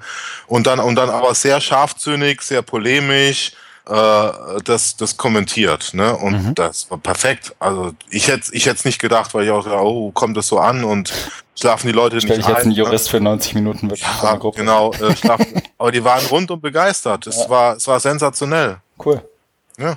Ja, kann ich mir echt gut vorstellen. Und also alles, was ich bisher von ihm gelesen habe, also so, ich bin ja jetzt im Vergleich ziemlich frisch in dem ganzen Thema. Aber alles, was ich von ihm bisher gelesen habe, ist ja wirklich auch. Also du merkst halt, da steckt wahnsinnig viel Expertise hinter. Und, das und, und auch die, äh, die, die, die Lust, das mitzuteilen, sich da einzuprägen und, und, und zu diskutieren und auch immer den Finger in die Wunde zu legen. Das kann auch sehr gut. Genau, und, und wiederum, also man kann das ja gar nicht hoch genug schätzen bei einem Juristen, der sich dann wiederum mit so einem Thema beschäftigt, weil da kannst du ja auch echt mal einen Satz schreiben, nachdem du einschläfst und das macht er ja so ja. nicht, ne? Nee. So, das ist, kommt ja noch dazu, dass er dazu noch das Talent hat, das auch rüberzubringen und nicht nur ja, die Lust. Genau, genau, deswegen ist er ja so einzigartig gut. Genau, Lobhudelei Erik Steinhauer. Ähm, mit Recht. Mit Recht. Und die drei Artikel tatsächlich, also ich fand das für mich so, dass das erste Deutschlandradio-Ding war halt so ein, so eine mehr oder weniger neutrale, guck mal, das ist jetzt passiert Sache. Das mhm. FATS-Ding war, wow, da, da hoffentlich passiert das nicht. So, also die, die, also wirklich fürchterlich Propaganda der FATS. Mhm. Und dann die, die Steinhauersche Einordnung dazu. Also mhm. die, die drei Sachen lesen und man hat, glaube ich, einen Großteil dessen, was das Ding ausmacht, auch ja. hinter sich. Das dazu, die nächste Marke. Und das nächste ist wieder mehr so eine kleine Randnotiz. Ich weiß gar nicht, ob du das gesehen hast. Äh, nee, also ja, nur in also, den Shownotes, mhm. sonst nicht. Mhm. Das hat, ich, nee. ist bei mir irgendwann so im März oder so, glaube ich, oder März, April, glaube ich, schon mal aufgepoppt. Da dachte ich noch so, ach ja, ist das halt so. Ähm, aber John Tennant, den ich ganz gerne ab und zu mal lese, wenn es darum geht, so was, was passiert jenseits von Open Education, also gerade im Open Science Bereich. Ich finde, der hat eine manchmal schon fast zu polemische Art und Weise zu schreiben, aber das macht es halt auch lesenswert irgendwie. Mhm. Ähm, und ist ja auch so einer derjenigen, auf die man verweisen kann, was passiert denn so im Bereich Open Science, weil er so mit seiner Dino-Forschung und den ganzen Sachen da auch ein paar Barrieren und Brücken irgendwie durchbrochen bzw. gebaut hat. Mhm. Ähm, wie dem auch sei, der fängt jetzt an mit einer Community von Leuten einen Open Science MOOC zusammenzubauen. Mhm. Ähm, fand ich erstmal so, pff, muss es ein MOOC sein und welche, also da ging auch gleich die Frage, welche Plattform denn und welches LMS und so. Da dachte ich mir so, hm, vielleicht gar nicht so spannend. Aber es geht auch explizit um äh, Open Education und Open Educational Resources. Ähm, es geht um Open Peer Review, also Themen, die uns durchaus auch irgendwie, wovon wir, glaube ich, auch an manchen Stellen wie soll ich sagen, in der Praxis ein bisschen mehr Ahnung haben als, als die, die Open Science Nerds. Mhm. Ähm, deswegen habe ich da jetzt einfach mal hingeschrieben, gesagt, hallo, hallo, braucht ihr noch Leute? Und mhm. bin da jetzt drin. Ich bin ehrlich gesagt ein bisschen überfrachtet gerade mit Arbeit, deswegen habe ich noch nicht viel gemacht, aber das geht, glaube ich, allen in der Community so und die warten alle so ein bisschen drauf, dass sie vielleicht noch so ein Basic Funding kriegen, damit sie irgendwie die gröbsten Kosten von so einem Ding tragen können. Aber es mhm. gibt ähm, ich glaube neun, eins, zwei, drei, vier, fünf, sechs, nee, zehn. Zehn Module sind es. Ähm, Open Principles, Collaborative Platforms, Reprodu uh, Reproducible Research, Open Data, Open Research Software, Open Access, Open Peer Review, Citizen Science, ähm, Open Educational Resources und Open Advocacy. Mhm. Und das sind, finde ich, in vielen Bereichen sind das Themen, die auch uns, in Anführungszeichen, also alle, die sich irgendwie mit Open Education beschäftigen, gerade umtreibt. Also wie macht man jetzt Advocacy, wie macht man, wie funktioniert Engagement, also so, so, so, äh, so eine Integration innerhalb eines bestehenden Systems, aber auch darüber hinaus, wie, wie erzähle ich das, was ich hier mache und wie betone ich die, die Vor- und Nachteile und so weiter. Ähm, Collaborative Platforms hat, glaube ich, der eine oder andere, der sich mit Education beschäftigt, auch was zuzusagen. Also sind viele Sachen bei, wo ich wo ja auch, ich glaube, das war ja so der Tenor bei der OER 17 in London, aber auch bei den Camps hat sich das immer gezeigt. Ich fand die spannendsten Sessions waren eigentlich immer die, ähm, wo diese verschiedenen Bereiche irgendwie zusammenkommen, ne? Mhm, ja, und genau. das, ich habe die Hoffnung, dass das so ein Stück weit in die Richtung geht. Und guck mir das jetzt mal an. Das ist auch mehr so als Notiz gedacht. Ja, ja, ja behalte es mal im Auge. Dann kannst du genau. ja nochmal berichten. Genau, wenn das irgendwie spannend wird und ich werde mich ja. da jetzt versuchen, irgendwann mal ein bisschen stärker einzubringen und zu gucken, was kann man denn machen und wo kann man ja, bei über Plattformen oder was auch immer dann nachdenken. Ähm, dann melde ich mich nochmal. Ja, mach das. Sehr gut. Nächster Artikel. David Hopkins, Lurkers as Learners. Lurker, ja, derjenige, der sozusagen, wie soll ich sagen, am Rand eines irgendwie gearteten Bildungsformats, meistens manchmal, also ich glaube, die Debatte ging auch so bei X-MOOCs und Abschlussraten und so weiter rum. Mhm. Ist das jetzt tatsächlich. Fahrer auf Deutsch. Ja, genau. So, also Lurkers. Aber, nee, aber Lurk hat immer eine andere Konnotation. Genau, Lurking ist ja auch so ein Stück weit, ich sitze auf dem Baum, habe ein Nachtsichtgerät und gucke der Nachbarin beim Ausziehen zu. Ne? okay. Also das ist. Anna? Ja, genau. Aber das ist so ein Stück weit, ich glaube, das ist so die verniedlichende da, Beschreibung ja. eines Spanners auf Englisch. ähm, und ähm, insofern, also die, das ist auch Teil dieses Posts und Teil dessen, worauf er sich da auch bezieht. Also er bezieht sich ja in diesem kurzen Blogpost ja vom, vom 21. Juni auf ähm, Research, die von Sarah Honeychurch, Aras Baskurt und ähm, paar anderen gemacht wurde, na, mit dem Titel Learners on the Periphery. äh, Lurkers as Invisible Learners. Das heißt, da wird sozusagen geguckt, was machen die, da wird auch ähm, quantitativ geguckt, wie reagieren die auf bestimmte Sachen und wie nennen wir das denn jetzt, weil Lurkers ist irgendwie nicht so glücklich. Und dann kam eben der Term, also der, der Begriff Invisible Learners, also unsichtbare Lernende auf. Was ich irgendwie, in meinem Kopf ist das positiver besetzt als Lurking.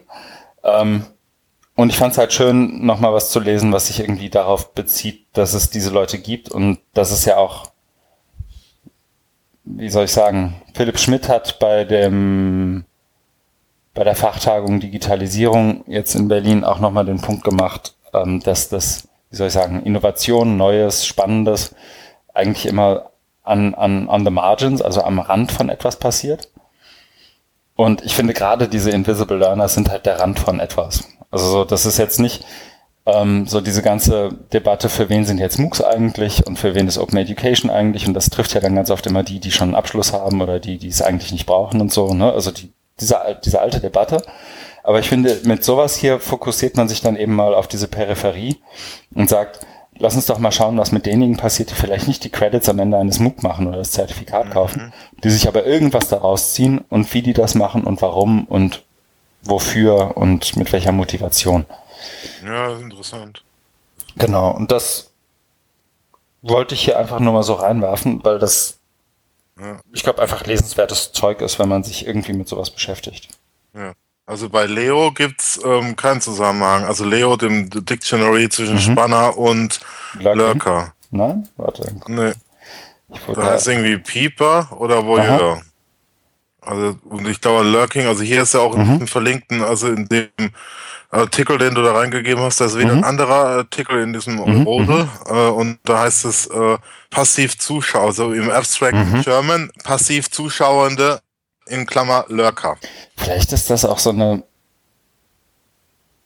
wie soll ich sagen, umgangssprachliche Konnotation, die ich damit irgendwie verbinde. Aus irgendeinem Grund ist das bei mir ein Stummen, stumme semantischen Netzwerk drin. Beobachtende, stöbernde, ja. nur lesende Teilnehmende, mhm. indirekt lernende, Trittbrettfahrende oder legitim peripher Lernende. Ach schön. Der von uns der von uns bevorzugte Begriff. Ja, was, ist, ist denn, die Übersetzung. was ist denn der illegitim peripher Lernende? Ja, das ist eine schlechte Übersetzung. Okay. Ähm, das ist ja auf, auf Englisch dann, mhm. das, also haben die, da haben die das, das nicht gut, nicht gut übersetzt. Mhm. Uh, our pref, or let, naja, dann nehme ich jeden Spannervorwurf gegenüber, gegenüber Lurkers hiermit sofort. Ja, aber unbedingt. Zurück. Unbedingt. Entschuldige mich bei allen Lurkers. ähm, na, aber also also das ist eine schlechte Übersetzung. Vielleicht, vielleicht kommt das dann so aus diesem, ja, was du halt oft hast, also dieses Lurking wird ja online ganz oft mit, keine Ahnung, den, den Leuten, diesen 95 Prozent bei Facebook, die nie was posten, aber alles lesen. Ja. ja. Verbunden. Und das, ich glaube, die, die Konnotation ist ja immer irgendwie so ein Stück weit irgendwie eine negative, weil die irgendwie, ich glaube, der, der Vorwurf ist ja ganz oft, die tragen nichts dazu bei und diesen, ja, ne? Ja, ja. So und dieses ganze ich finde diesen Vorwurf an sich halt irgendwie ja. ziemlich beschränkt und, und ja. fand das irgendwie gerade im, Ver, im, im, Verhältnis zu, zu Lernen irgendwie. Naja, aber macht der Artikel besser als ich. Was ja auch witzig ist, ist ja diese Bezeichnung mhm. indirekt Lernende, ne?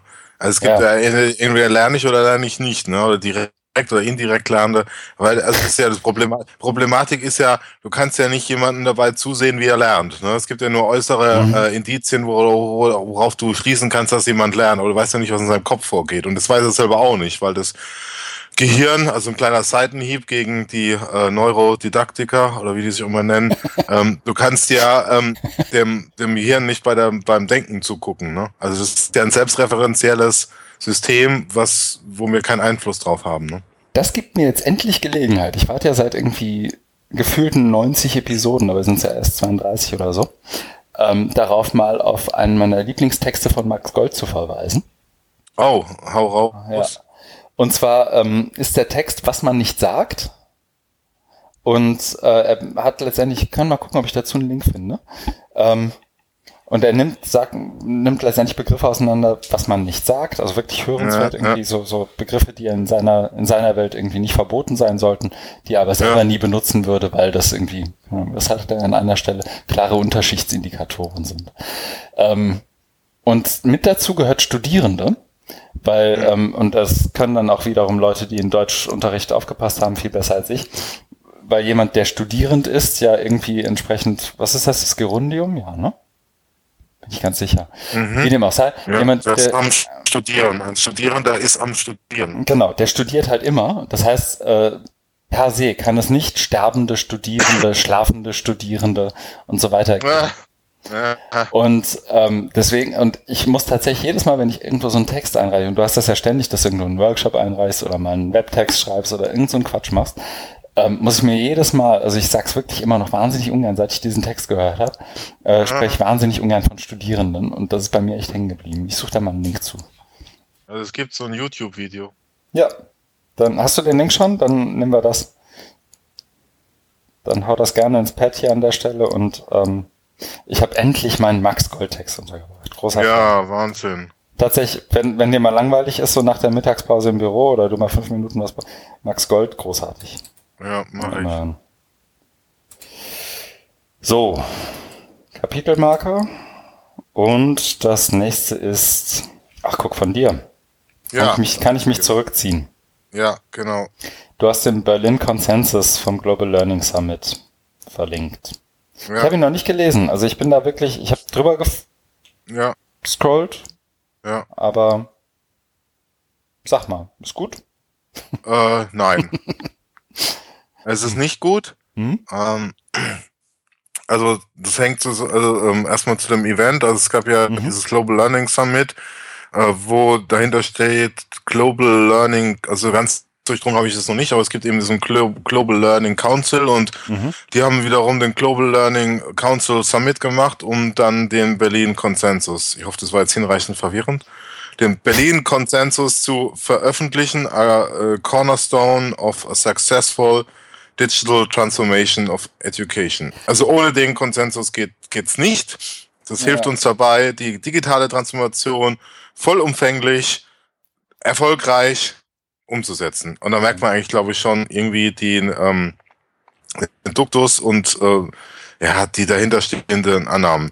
Äh, Autoren, interessant, äh, wer, da, wer da dabei ist, kann man mhm. sich ähm, Friedrich Hesse, auch Sebastian Horndasch, ja, Oliver Janoschka, ähm, äh, Fraunhofer, Eckhard Winter, Deutsche Telekom Stiftung.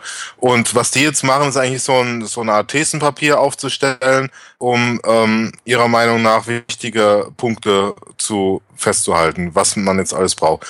Und der, also dieser Berlin-Konsensus, dieses Thesenpapier passt sehr gut zu dem nächsten Artikel, deswegen würde ich da mhm. gleich mal so ein bisschen drauf rekurrieren, ähm, wo eben ähm, narrativ konstruiert wird, ähm, dass mit der Bildung was im Bildungssystem was nicht stimmt und es sich jetzt ändern muss. Mhm. Und dann, du hast ja, du hast ja dann eben äh, die Diskurse, die dann von außen auf die Hochschule oder auf das Bildungssystem drauf zugreifen und dann ihre Forderungen stellen.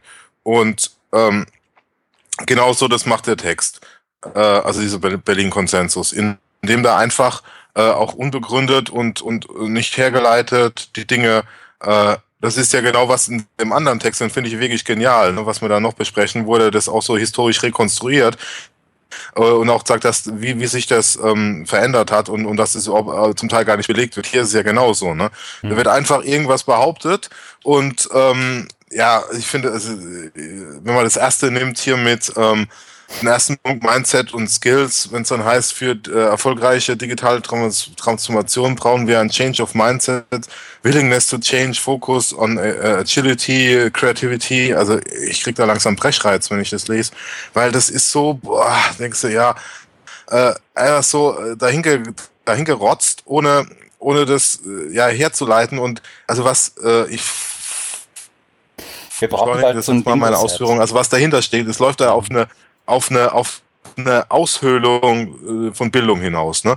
Es wird ja, es wird ja alles jetzt drangelegt, also das heißt jetzt hier eben Digitalisierung oder der Arbeitsmarkt, was ja dann ähm, auch ähm, kommt, genau, das ist der zweite Punkt. Ähm, also mhm. Gesellschaft und der Arbeitsmarkt ändern sich dramatisch und durch die Digitalisierung. Also du hast zwei äh, Treiber, zwei Momentum, mhm. Momentums, Momenti äh, verknüpft, also Digitalisierung und der und, und dadurch sich verändernde Arbeitsmarkt und deswegen muss muss ich brauchen wir jetzt eben auch dieses furchtbare Wort äh, 21st Century Competencies. Ne? Mhm. Was ist das? Ne? Also, ja.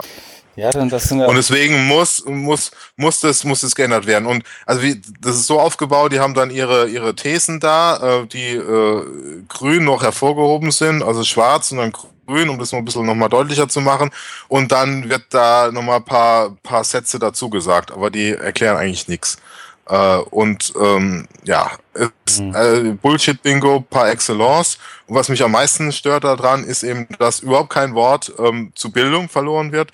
Es wird an einer Stelle was von, von Lernen äh, gesprochen. Äh, also dass, dass, dass sich da Lernen jetzt auch verändert äh, und, und aber nicht genau wie. Und es fehlt halt jeder Bezug zu Bildung. Also das ist das, was mhm. wir am Anfang auch hatten mit dem Zeitartikel, ne, mit, mit, mit Humboldt, Abgesang auf Humboldt, fehlt jetzt einfach so eine Verständigung, äh, warum machen wir das und, und es ist so, ne, diese, diese, der Mensch, also die, die, die Reflexionseinheit, ne, oder wie heißt die zentrale Weltaneignungseinheit oder Instanz, wie es im anderen Artikel hieß, das fehlt hier komplett.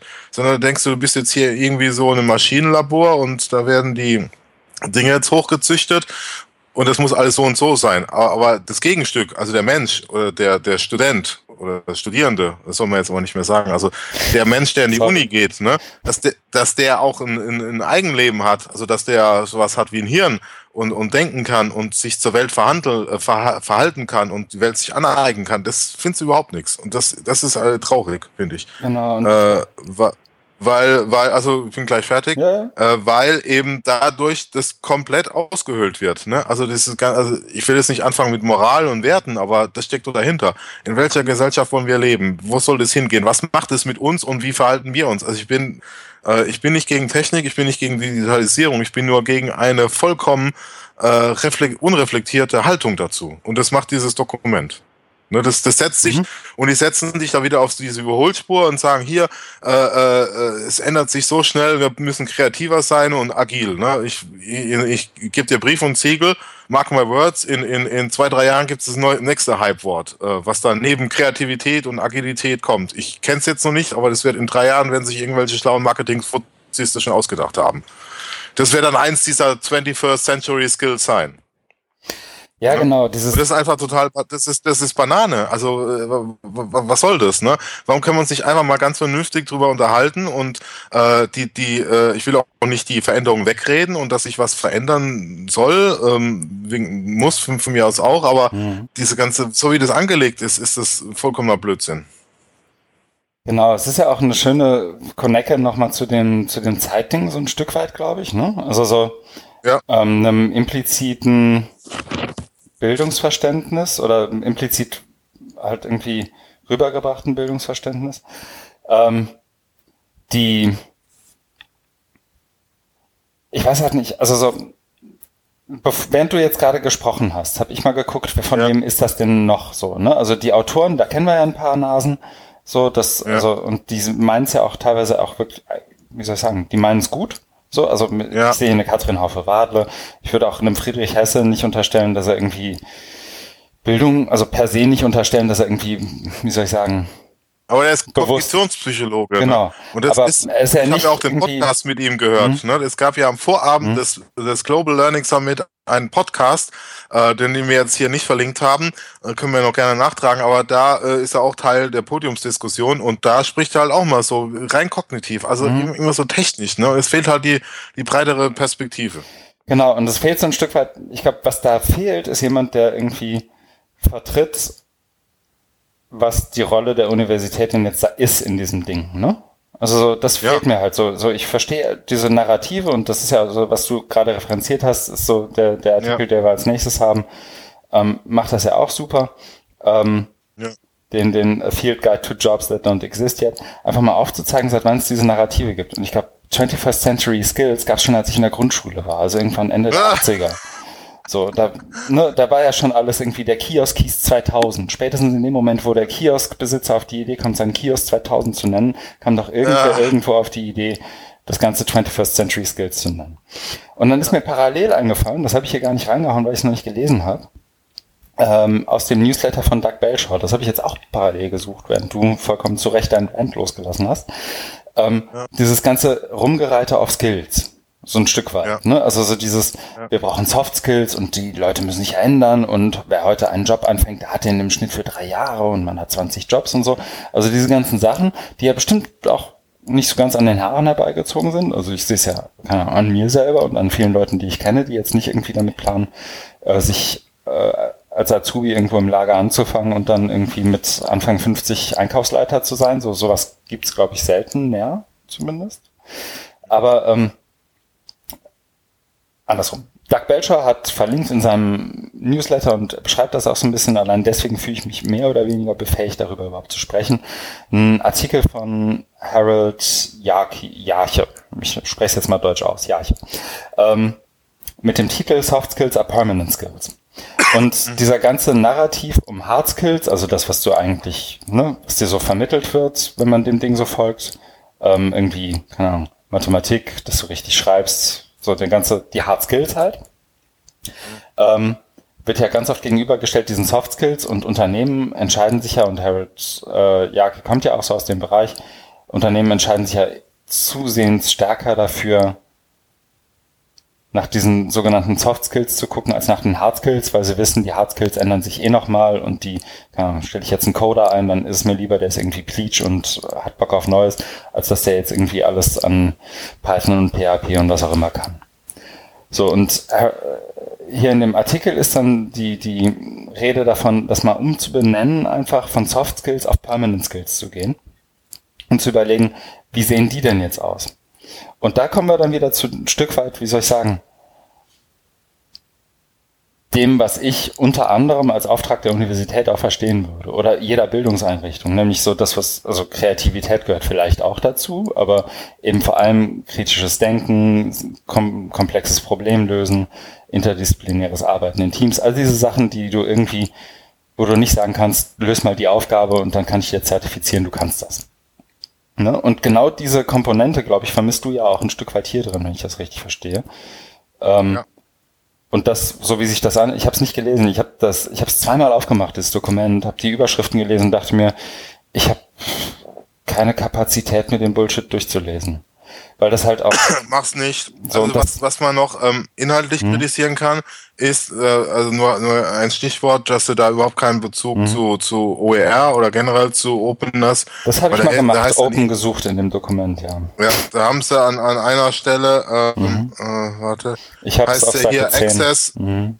Äh, ja, da heißt hier Access to Learning Materials, Education Information is key to achieving the global goal of equal opportunities. Ne? Aber du mhm. denkst also, banaler geht's ja nicht mehr, ne? Genau. Aber dann, aber da nicht mehr zu sagen, ähm, äh, dass, dass dieser, das, dieses ähm, Digitale nicht gleich heißt, ich kann alles jetzt nehmen, wie ich es will, sondern dass da irgendwie auch eine juristische Komponente dranhängt und dass man vielleicht gucken muss, dass es offen und frei zugänglich ist. Also gerade wenn man dann am Ende des Satzes von Equal Opportunities äh, spricht, dann schreit es ja förmlich nach OER.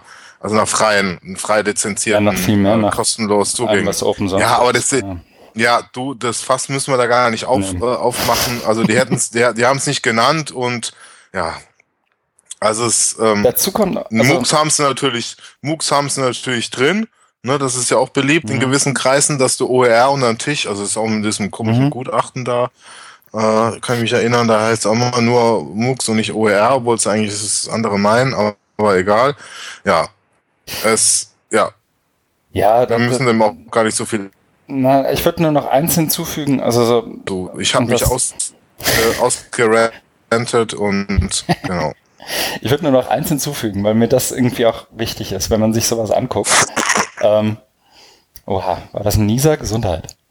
Ähm, was mir irgendwie wichtig ist, wenn ich äh, sowas angucke, ist, ich habe gerade mal geguckt, von wem wird das unterstützt, wer hat da irgendwie dran mitgearbeitet. Da ist ja das Kapitel Endorsed by the following organizations and individuals. Und da sind so ein paar übliche Verdächtige dabei, aber eben auch sowas, was du im deutschen Kontext seltener hast. Und das ist, glaube ich, zumindest der Sensibilisierung wert. Da ist zum Beispiel Kaplan bei. Ne? Also eine, eine Organisation, die jetzt in den USA nicht unbedingt den besten Ruf genießt, einfach weil sie sich da gab es irgendwelche Settlements mit äh, weil sie Instruktoren eingestellt haben, die dann doch keine waren. Da gab es, ich glaube, das war zwei Jahren oder sowas, eben wo sie sich tatsächlich mit dem State Department auf ein Settlement eingelassen haben. Gab es immer wieder Diskussionen über die Qualität dessen, was die so anbieten. Aber das ist halt genau einer von denen, die hier sprechen, wenn es auf Seite, wo war's, 10, glaube ich, heißt. Ne? muss ich gucken. New players will enter the global education market and will develop a new dynamic which can change the business models of existing education institutions. Kaplan. Ne? Also auf, auf all places, Kaplan steht dann irgendwo hinten drin, die ja. tatsächlich genau das machen, eine New Dynamic. Das heißt aber noch lange nicht, dass es dadurch besser wird.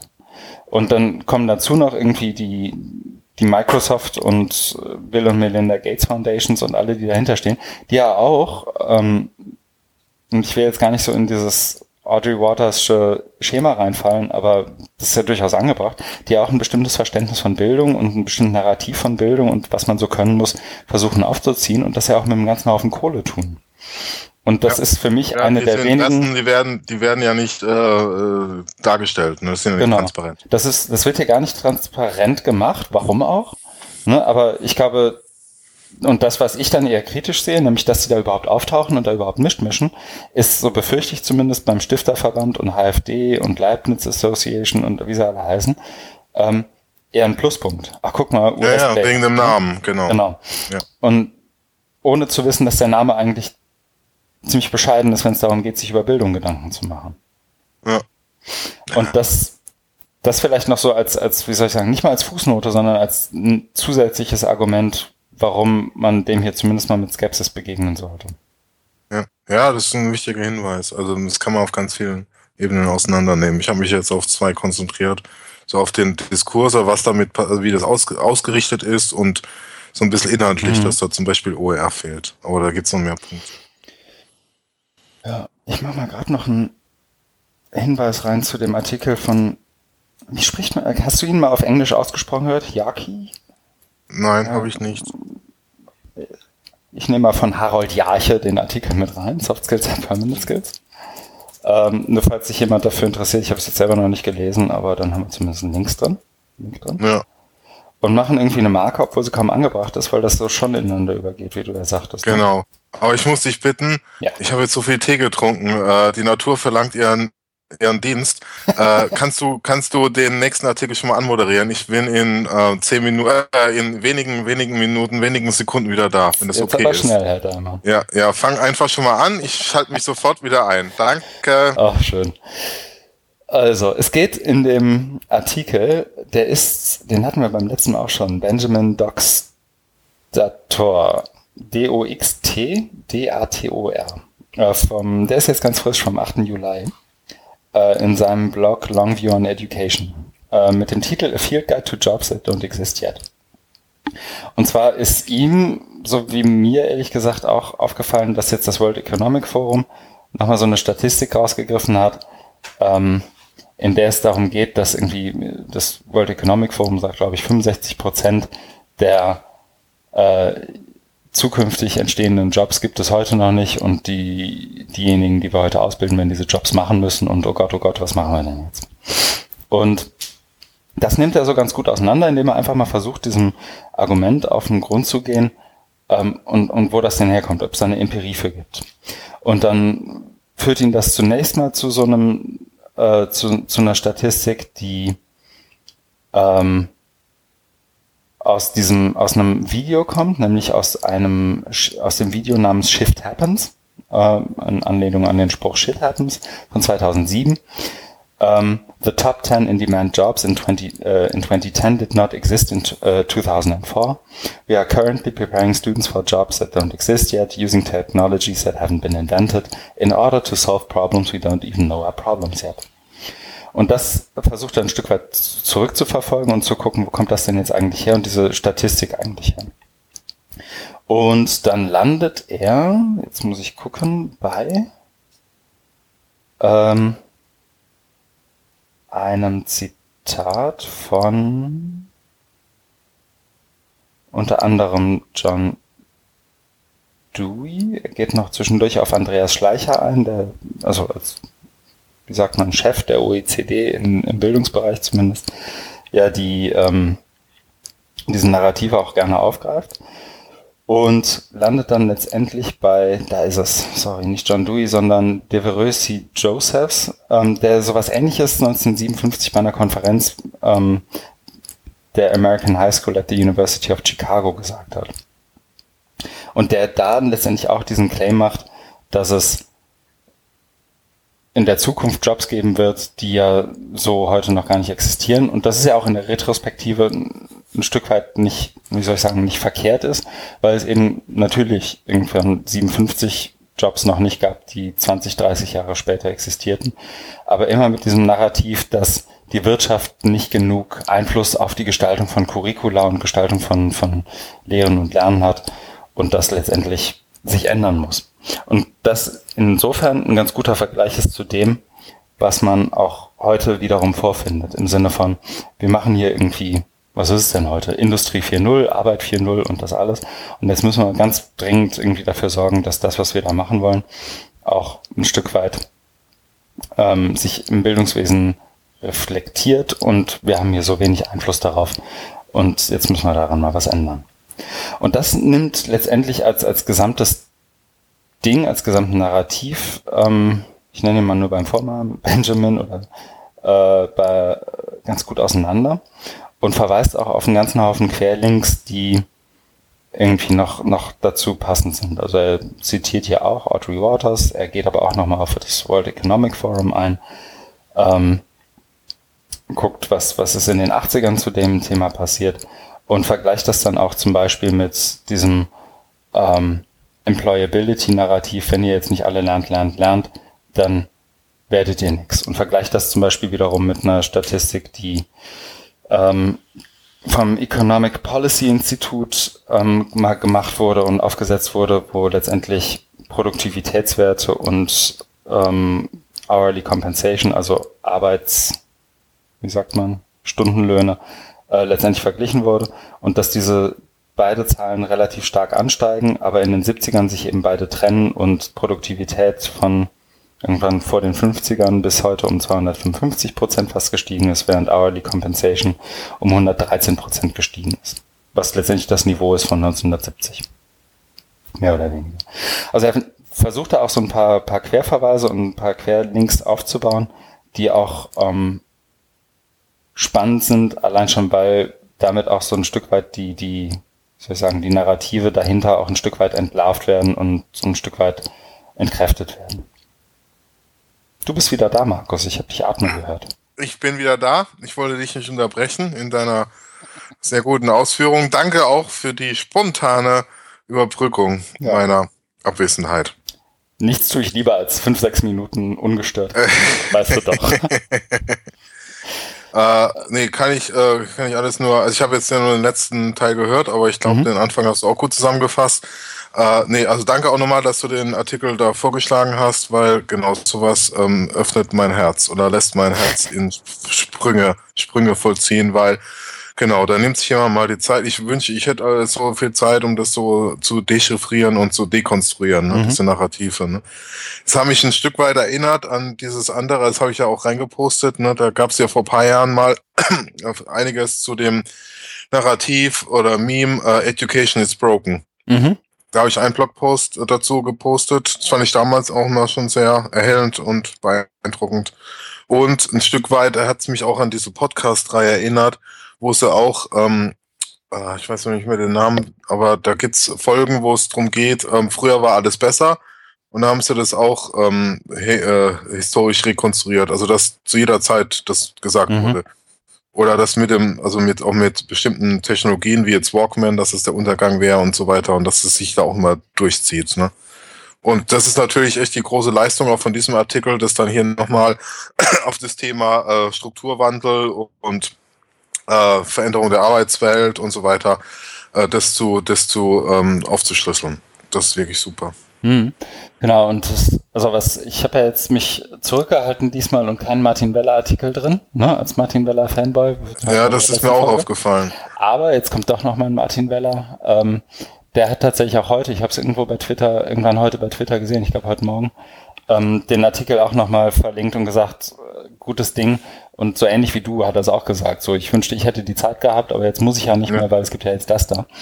Ja. Ähm, also das ist, glaube ich, extrem lesenswert, gerade wenn man sich irgendwie damit beschäftigt. Ja, da steckt, da steckt halt sind. total viel drin mhm. und ich kann es auch nur jedem empfehlen, der sich kritisch damit auseinandersetzt, da reinzugucken und mhm. sich ein paar Dinge rauszuziehen. Ne?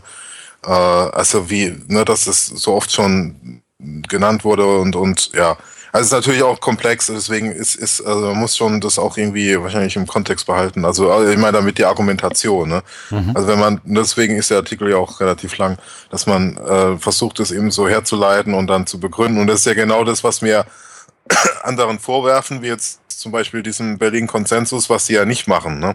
Mhm. Die hauen einfach nur raus, ne? Irgendwelcher, wie, wie, wie so eine Kuh auf der Weide wird, dann irgendwie äh, so ein irgendwas, ne, und jetzt ist halt digital dran, dann macht man da irgendwas raus. Aber ne, äh, das mal herzuleiten und zu begründen und eine Argumentation aufzubauen, das in der Tiefe, ne, das ist schon gut. Mhm. Genau. Was natürlich auf der anderen Seite auch ähm, äh, deswegen, ich will jetzt auch nicht zu ähm, kritisch da diesen, diesen Leuten gegenüber sein, die sich bemühen, da jetzt irgendwie aufzuzeigen, was sich ändern muss. Weil was er ja macht, ne, also mit diesem Field Guy, ist ja darauf zu reagieren, das zu kritisieren, ne? Und, und er bietet ja nicht an, dass man das, wie man das machen könnte, aber das ist ja ein anderes Thema. Ne? Also ich will damit sagen, dass es natürlich unheimlich schwierig ist, ähm, da so, so die, den großen Masterplan ähm, aufzustellen. Aber das kommt ja in diesem Artikel, in diesem Field Guy auch äh, zur Sprache, wenn ich mich richtig erinnere, dass man, mhm. dass äh, da ist ja dieser Begriff, ich weiß nicht, ob du in deiner, in deinem, äh, in deiner Ausführung drin hattest, mit diesem Future, wie heißt ähm, dieser Ausdruck? Future Proof. Ähm, ja, genau, Future mhm. Proof. Ne? Nee, Future Proof hatte ich nicht drin. Ja, das, ähm, das fand ich, das fand ich schon, mhm. schon gut, ne? Dass, dass es eben da, dass, dass es äh, darum geht und dass es so eine, so eine Ideologie auch ist. Ne? Ja. ja, was hat noch dazu, also so, das ist jetzt auch wieder was, ich glaube, das kann man mir auch im Mund umdrehen, aber ähm, muss halt trotzdem raus. Ich bin auch, je länger ich das hier mache und je länger ich mir diesen ganzen Quatsch angucke, der, der, der verschiedene Narrative und Sachen im, im Bildungsbereich, gerade mit Digitalisierung, diese Versessenheit, Masterpläne zu entwickeln und zu suchen, als PDF, als PDF zum Download anzubieten und dann weiterzumachen, ist halt in meiner Welt wahnsinnig verschwendete Zeit, Geld und Hirnschmerz. Also so. Ja, das rutscht ja einfach nur durch, so ein Berlin-Konsensus. Da redet in einem halben Jahr kein Mensch mehr davon. Ja, ich glaube, die haben es halt gemacht und dass es veröffentlicht haben und gut ist. Genau, und ich glaube, die Hoffnung ist, dass das irgendwann in zehn Jahren, dass sich darauf Leute mal beziehen, so wie auf die Budapest-Erklärung bei Open Access oder die äh, Kapstadt-Erklärung aus 20, äh, 2007 oder sowas. Ja, aber das war aber, ein anderer Anspruch.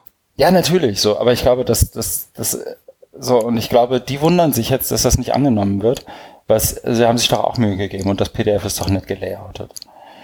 Ähm, aber wie dem auch sei, das, also mein, mein Punkt ist, glaube ich, ich verstehe, dass man sich zum Masterplan mal Gedanken machen muss und so. Mhm.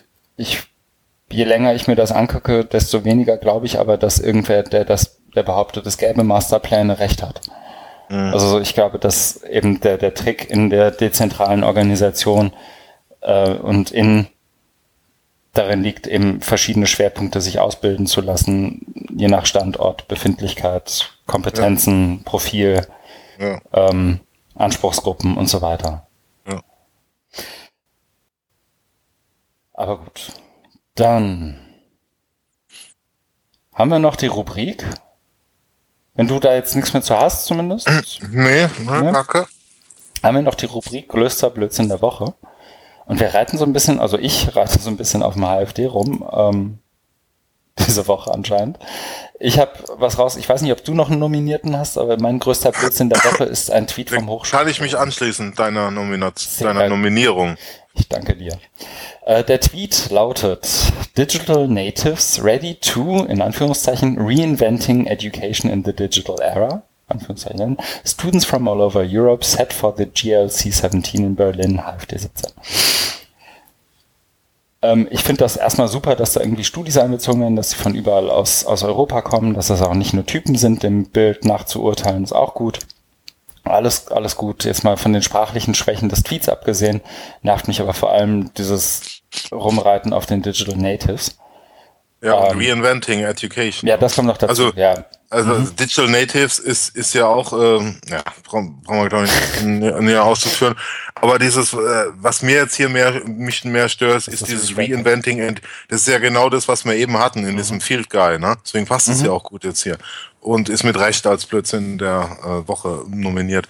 Dieses Reinventing Education, ne? also mit welcher äh, Selbstherrlichkeit und mit welcher Überzeugung man sich da hinstellt und sagt, so, jetzt machen wir einfach mal einen Reinvent, also eine, eine komplette Überholung, komplette Reformation von, von Bildung ja. im digitalen Zeitalter. Ne?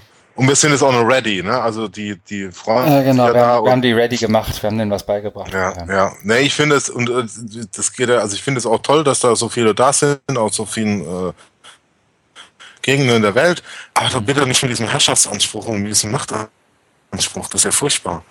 Ne? Warum, warum kann man, kann man, also einfach mal ein paar Nummern kleiner, ne? Und, und mhm. sagen, äh, also auch, auch dieses Fragen, ähm, das, das hatte ich ja ähm, in einem Vortrag von mir, genau. Da hatte ich so, so einen interessanten Vortrag mal gehört, wo es darum ging, äh, wir kommen weg von einer Kultur der Fragen zu einer Kultur der Antworten. Also was so in die Richtung geht, mhm. was Morozov immer mit Solutionismus bezeichnet. Mhm. Ne?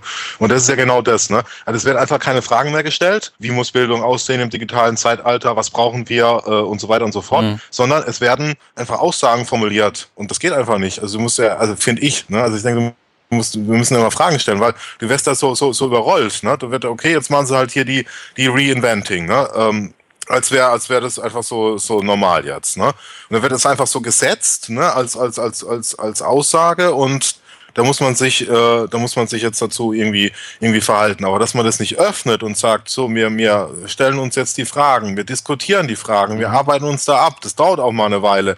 Nee, das machen wir jetzt einfach hier ein Reinventing der der Education im Digital äh, mhm.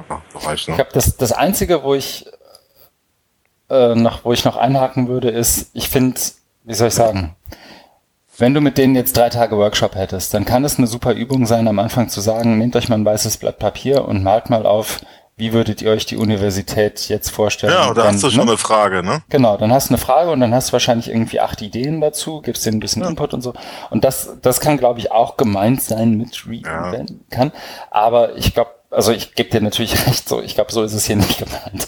Ähm, aber ja, also, aus, also sag, sagen wir mal so, aus zwei, aus, aus diesen beiden Perspektiven, einmal Digital Natives, überhaupt damit noch zu arbeiten, das kam ein paar Tage mhm. später wieder hoch.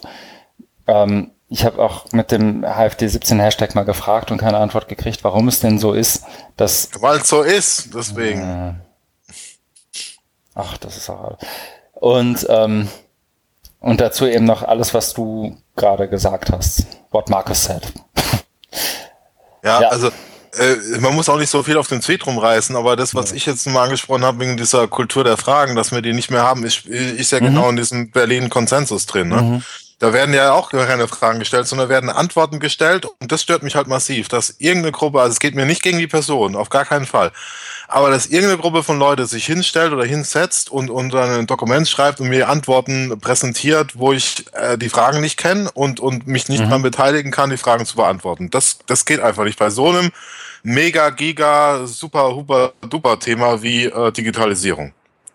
Sondern es geht immer ja, nur über äh, einen gesamtgesellschaftlichen äh, Diskurs, über eine Debatte. Genau. Der, die wird hier nicht geführt, sondern das sind irgendwelche Leute, die sich selbst ermächtigen, qua Amt, qua, weil sie, weil sie denken, sie können's, äh, äh, ermächtigen die sich, uns die Antworten zu mhm. präsentieren. Genau, und der Prozess, wie sie da hingekommen sind, also um da noch irgendwie ein, dran auch wieder einzuhaken, ist ja, ja, wie soll ich sagen, ein sehr undigitaler, ne? Also da ja, das ja, eine ist ein sehr un unklarer und sehr äh, intransparenter. Das meine ich damit, ne? Also so, ja. du könntest ja wahnsinnig gut in genau so ein Ding, mit genau den Ressourcen, die wir gebraucht haben, das irgendwie nett zu layouten und als PDF zum Download zu stellen, hättest du ja auch einfach mal genau die Leute nehmen können und sagen können, so jetzt machen wir mal irgendeine Art von Beteiligungsformat online. Genau. Und dann haben wir da eine Versionierung und wir bearbeiten verschiedene Fragen und dann hat, ist das auch mal unterfüttert mit irgendwie sauberen Quellen und die jeweiligen Experten aus den jeweiligen Gebieten können wir was dazu sagen. Auf einmal hast du dann aber nichts mehr, was deiner politischen Agenda entspricht. Das ist ja auch schade. Ja, es könnte jemand eine kritische Frage stellen, aber es ja. dürfen keine Fragen gestellt werden. Wir brauchen Antworten. Der Druck ist so hoch, wir brauchen jetzt Masterpläne, Antworten und alles ja, andere. Sonst, sonst, werden, sonst werden wir verändert. und nicht. Ja. Naja. Also verlieren wir unseren Herrschaftsanspruch. Ich setze hiermit eine Kapitelmarke. Oh. Und frage dich, was du tun wirst. Ich werde Forschungsfragen beantworten. Das hat Top-Priorität. Nee, äh, Spaß. Äh, äh, nee, ich, muss, ich mache das jetzt wirklich. Aha. Ich habe jetzt tatsächlich keine, äh, ist jetzt auch Sommer, äh, Pause bald. Ich habe mhm. jetzt, glaube ich, Ende Juli vielleicht noch, aber sonst erstmal keine, ich glaube, ne, ist keine, mhm. keine irgendwie Aktivität. Äh, wenn was kommt, werde ich es berichten. Aber, okay. Ja. Sehr gut plant immer nur so eine Woche oder so. Darum. Ja, ne, bei mir ist es auch, also es wird bei mir auch ein Stück ruhiger jetzt, aber nicht, wobei eigentlich nicht so richtig. Ich habe ein paar Sachen, ich habe nächste Woche noch den vorhin mal kurz angesprochenen Vortrag. Ähm, da kann ich tatsächlich inzwischen auch einen Link zu reinsetzen. Ich weiß gar nicht, ob ich den das letzte Mal schon hatte. Ähm, wo ich letztendlich diese, was wir eingangs hatten, diese Dichotomien einmal irgendwie aufzeigen wollte für ein Publikum, das eigentlich mit Digitalisierung und Bildung noch nicht so richtig viel am Hut hat. Das ist irgendwie auch ein bisschen die Herausforderung. Ähm, da werde ich morgen, übermorgen hoffentlich den Blogpost zu veröffentlichen, dass ich auch noch ein, zwei Sachen an Feedback kriege, bevor ich den Vortrag tatsächlich halte. Mhm. Dann habe ich mit meinem Kunden den Launch der Prototyp-Lernumgebung, die wir da gebaut haben, auch mit ein paar Leuten, die das mal so probieren. Also wir arbeiten da total agil und so. Gruß an die Uni Hamburg. Ähm, ich treffe mich am Donnerstag mit Nigel Boyle, der ist Dean am äh, Pizza College, so ein East Coast Liberal Arts College, der irgendwie sich die Lefana angucken möchte und ähm, auch gucken möchte, was wir so tun. Und am Freitag ist ein Open Education Special Interest Group Webinar, wo mich Theresa McKinnon eingeladen hat zu. Ja. Dann weiß ich ehrlich gesagt noch gar nicht, was ich dafür tun muss. Das muss ich mir die Woche auch mal angucken. Zuhören wahrscheinlich. Zuhören und nett lächeln, ja. Irgendwie so. Aber das gucke ich mir alles mal an. Und natürlich bereite ich mich mit in dem Moment, wo wir auflegen, schon auf die nächste Folge Podcast mit dir vor. Oh, mhm. du Streber. Mhm steigt so der Druck. Nee, wir werden fleißig sein jetzt. Wir werden fleißig sein und je schneller und je mehr wir aufzeichnen, desto eher haben wir auch die Chance, mal die Stunde 30 zu knacken. Jetzt sind wir schon wieder bei einer Stunde 50. Oh. Aber das liegt auch daran, dass wir 45 Minuten verbraucht haben, um zu erzählen, was wir so gemacht haben. Und wir freuen uns auf Feedback, Anregungen, ja. Kritik und so weiter. Jederzeit ziemlich sehr gerne und vielen Dank fürs Zuhören. Bis bald. Dankeschön.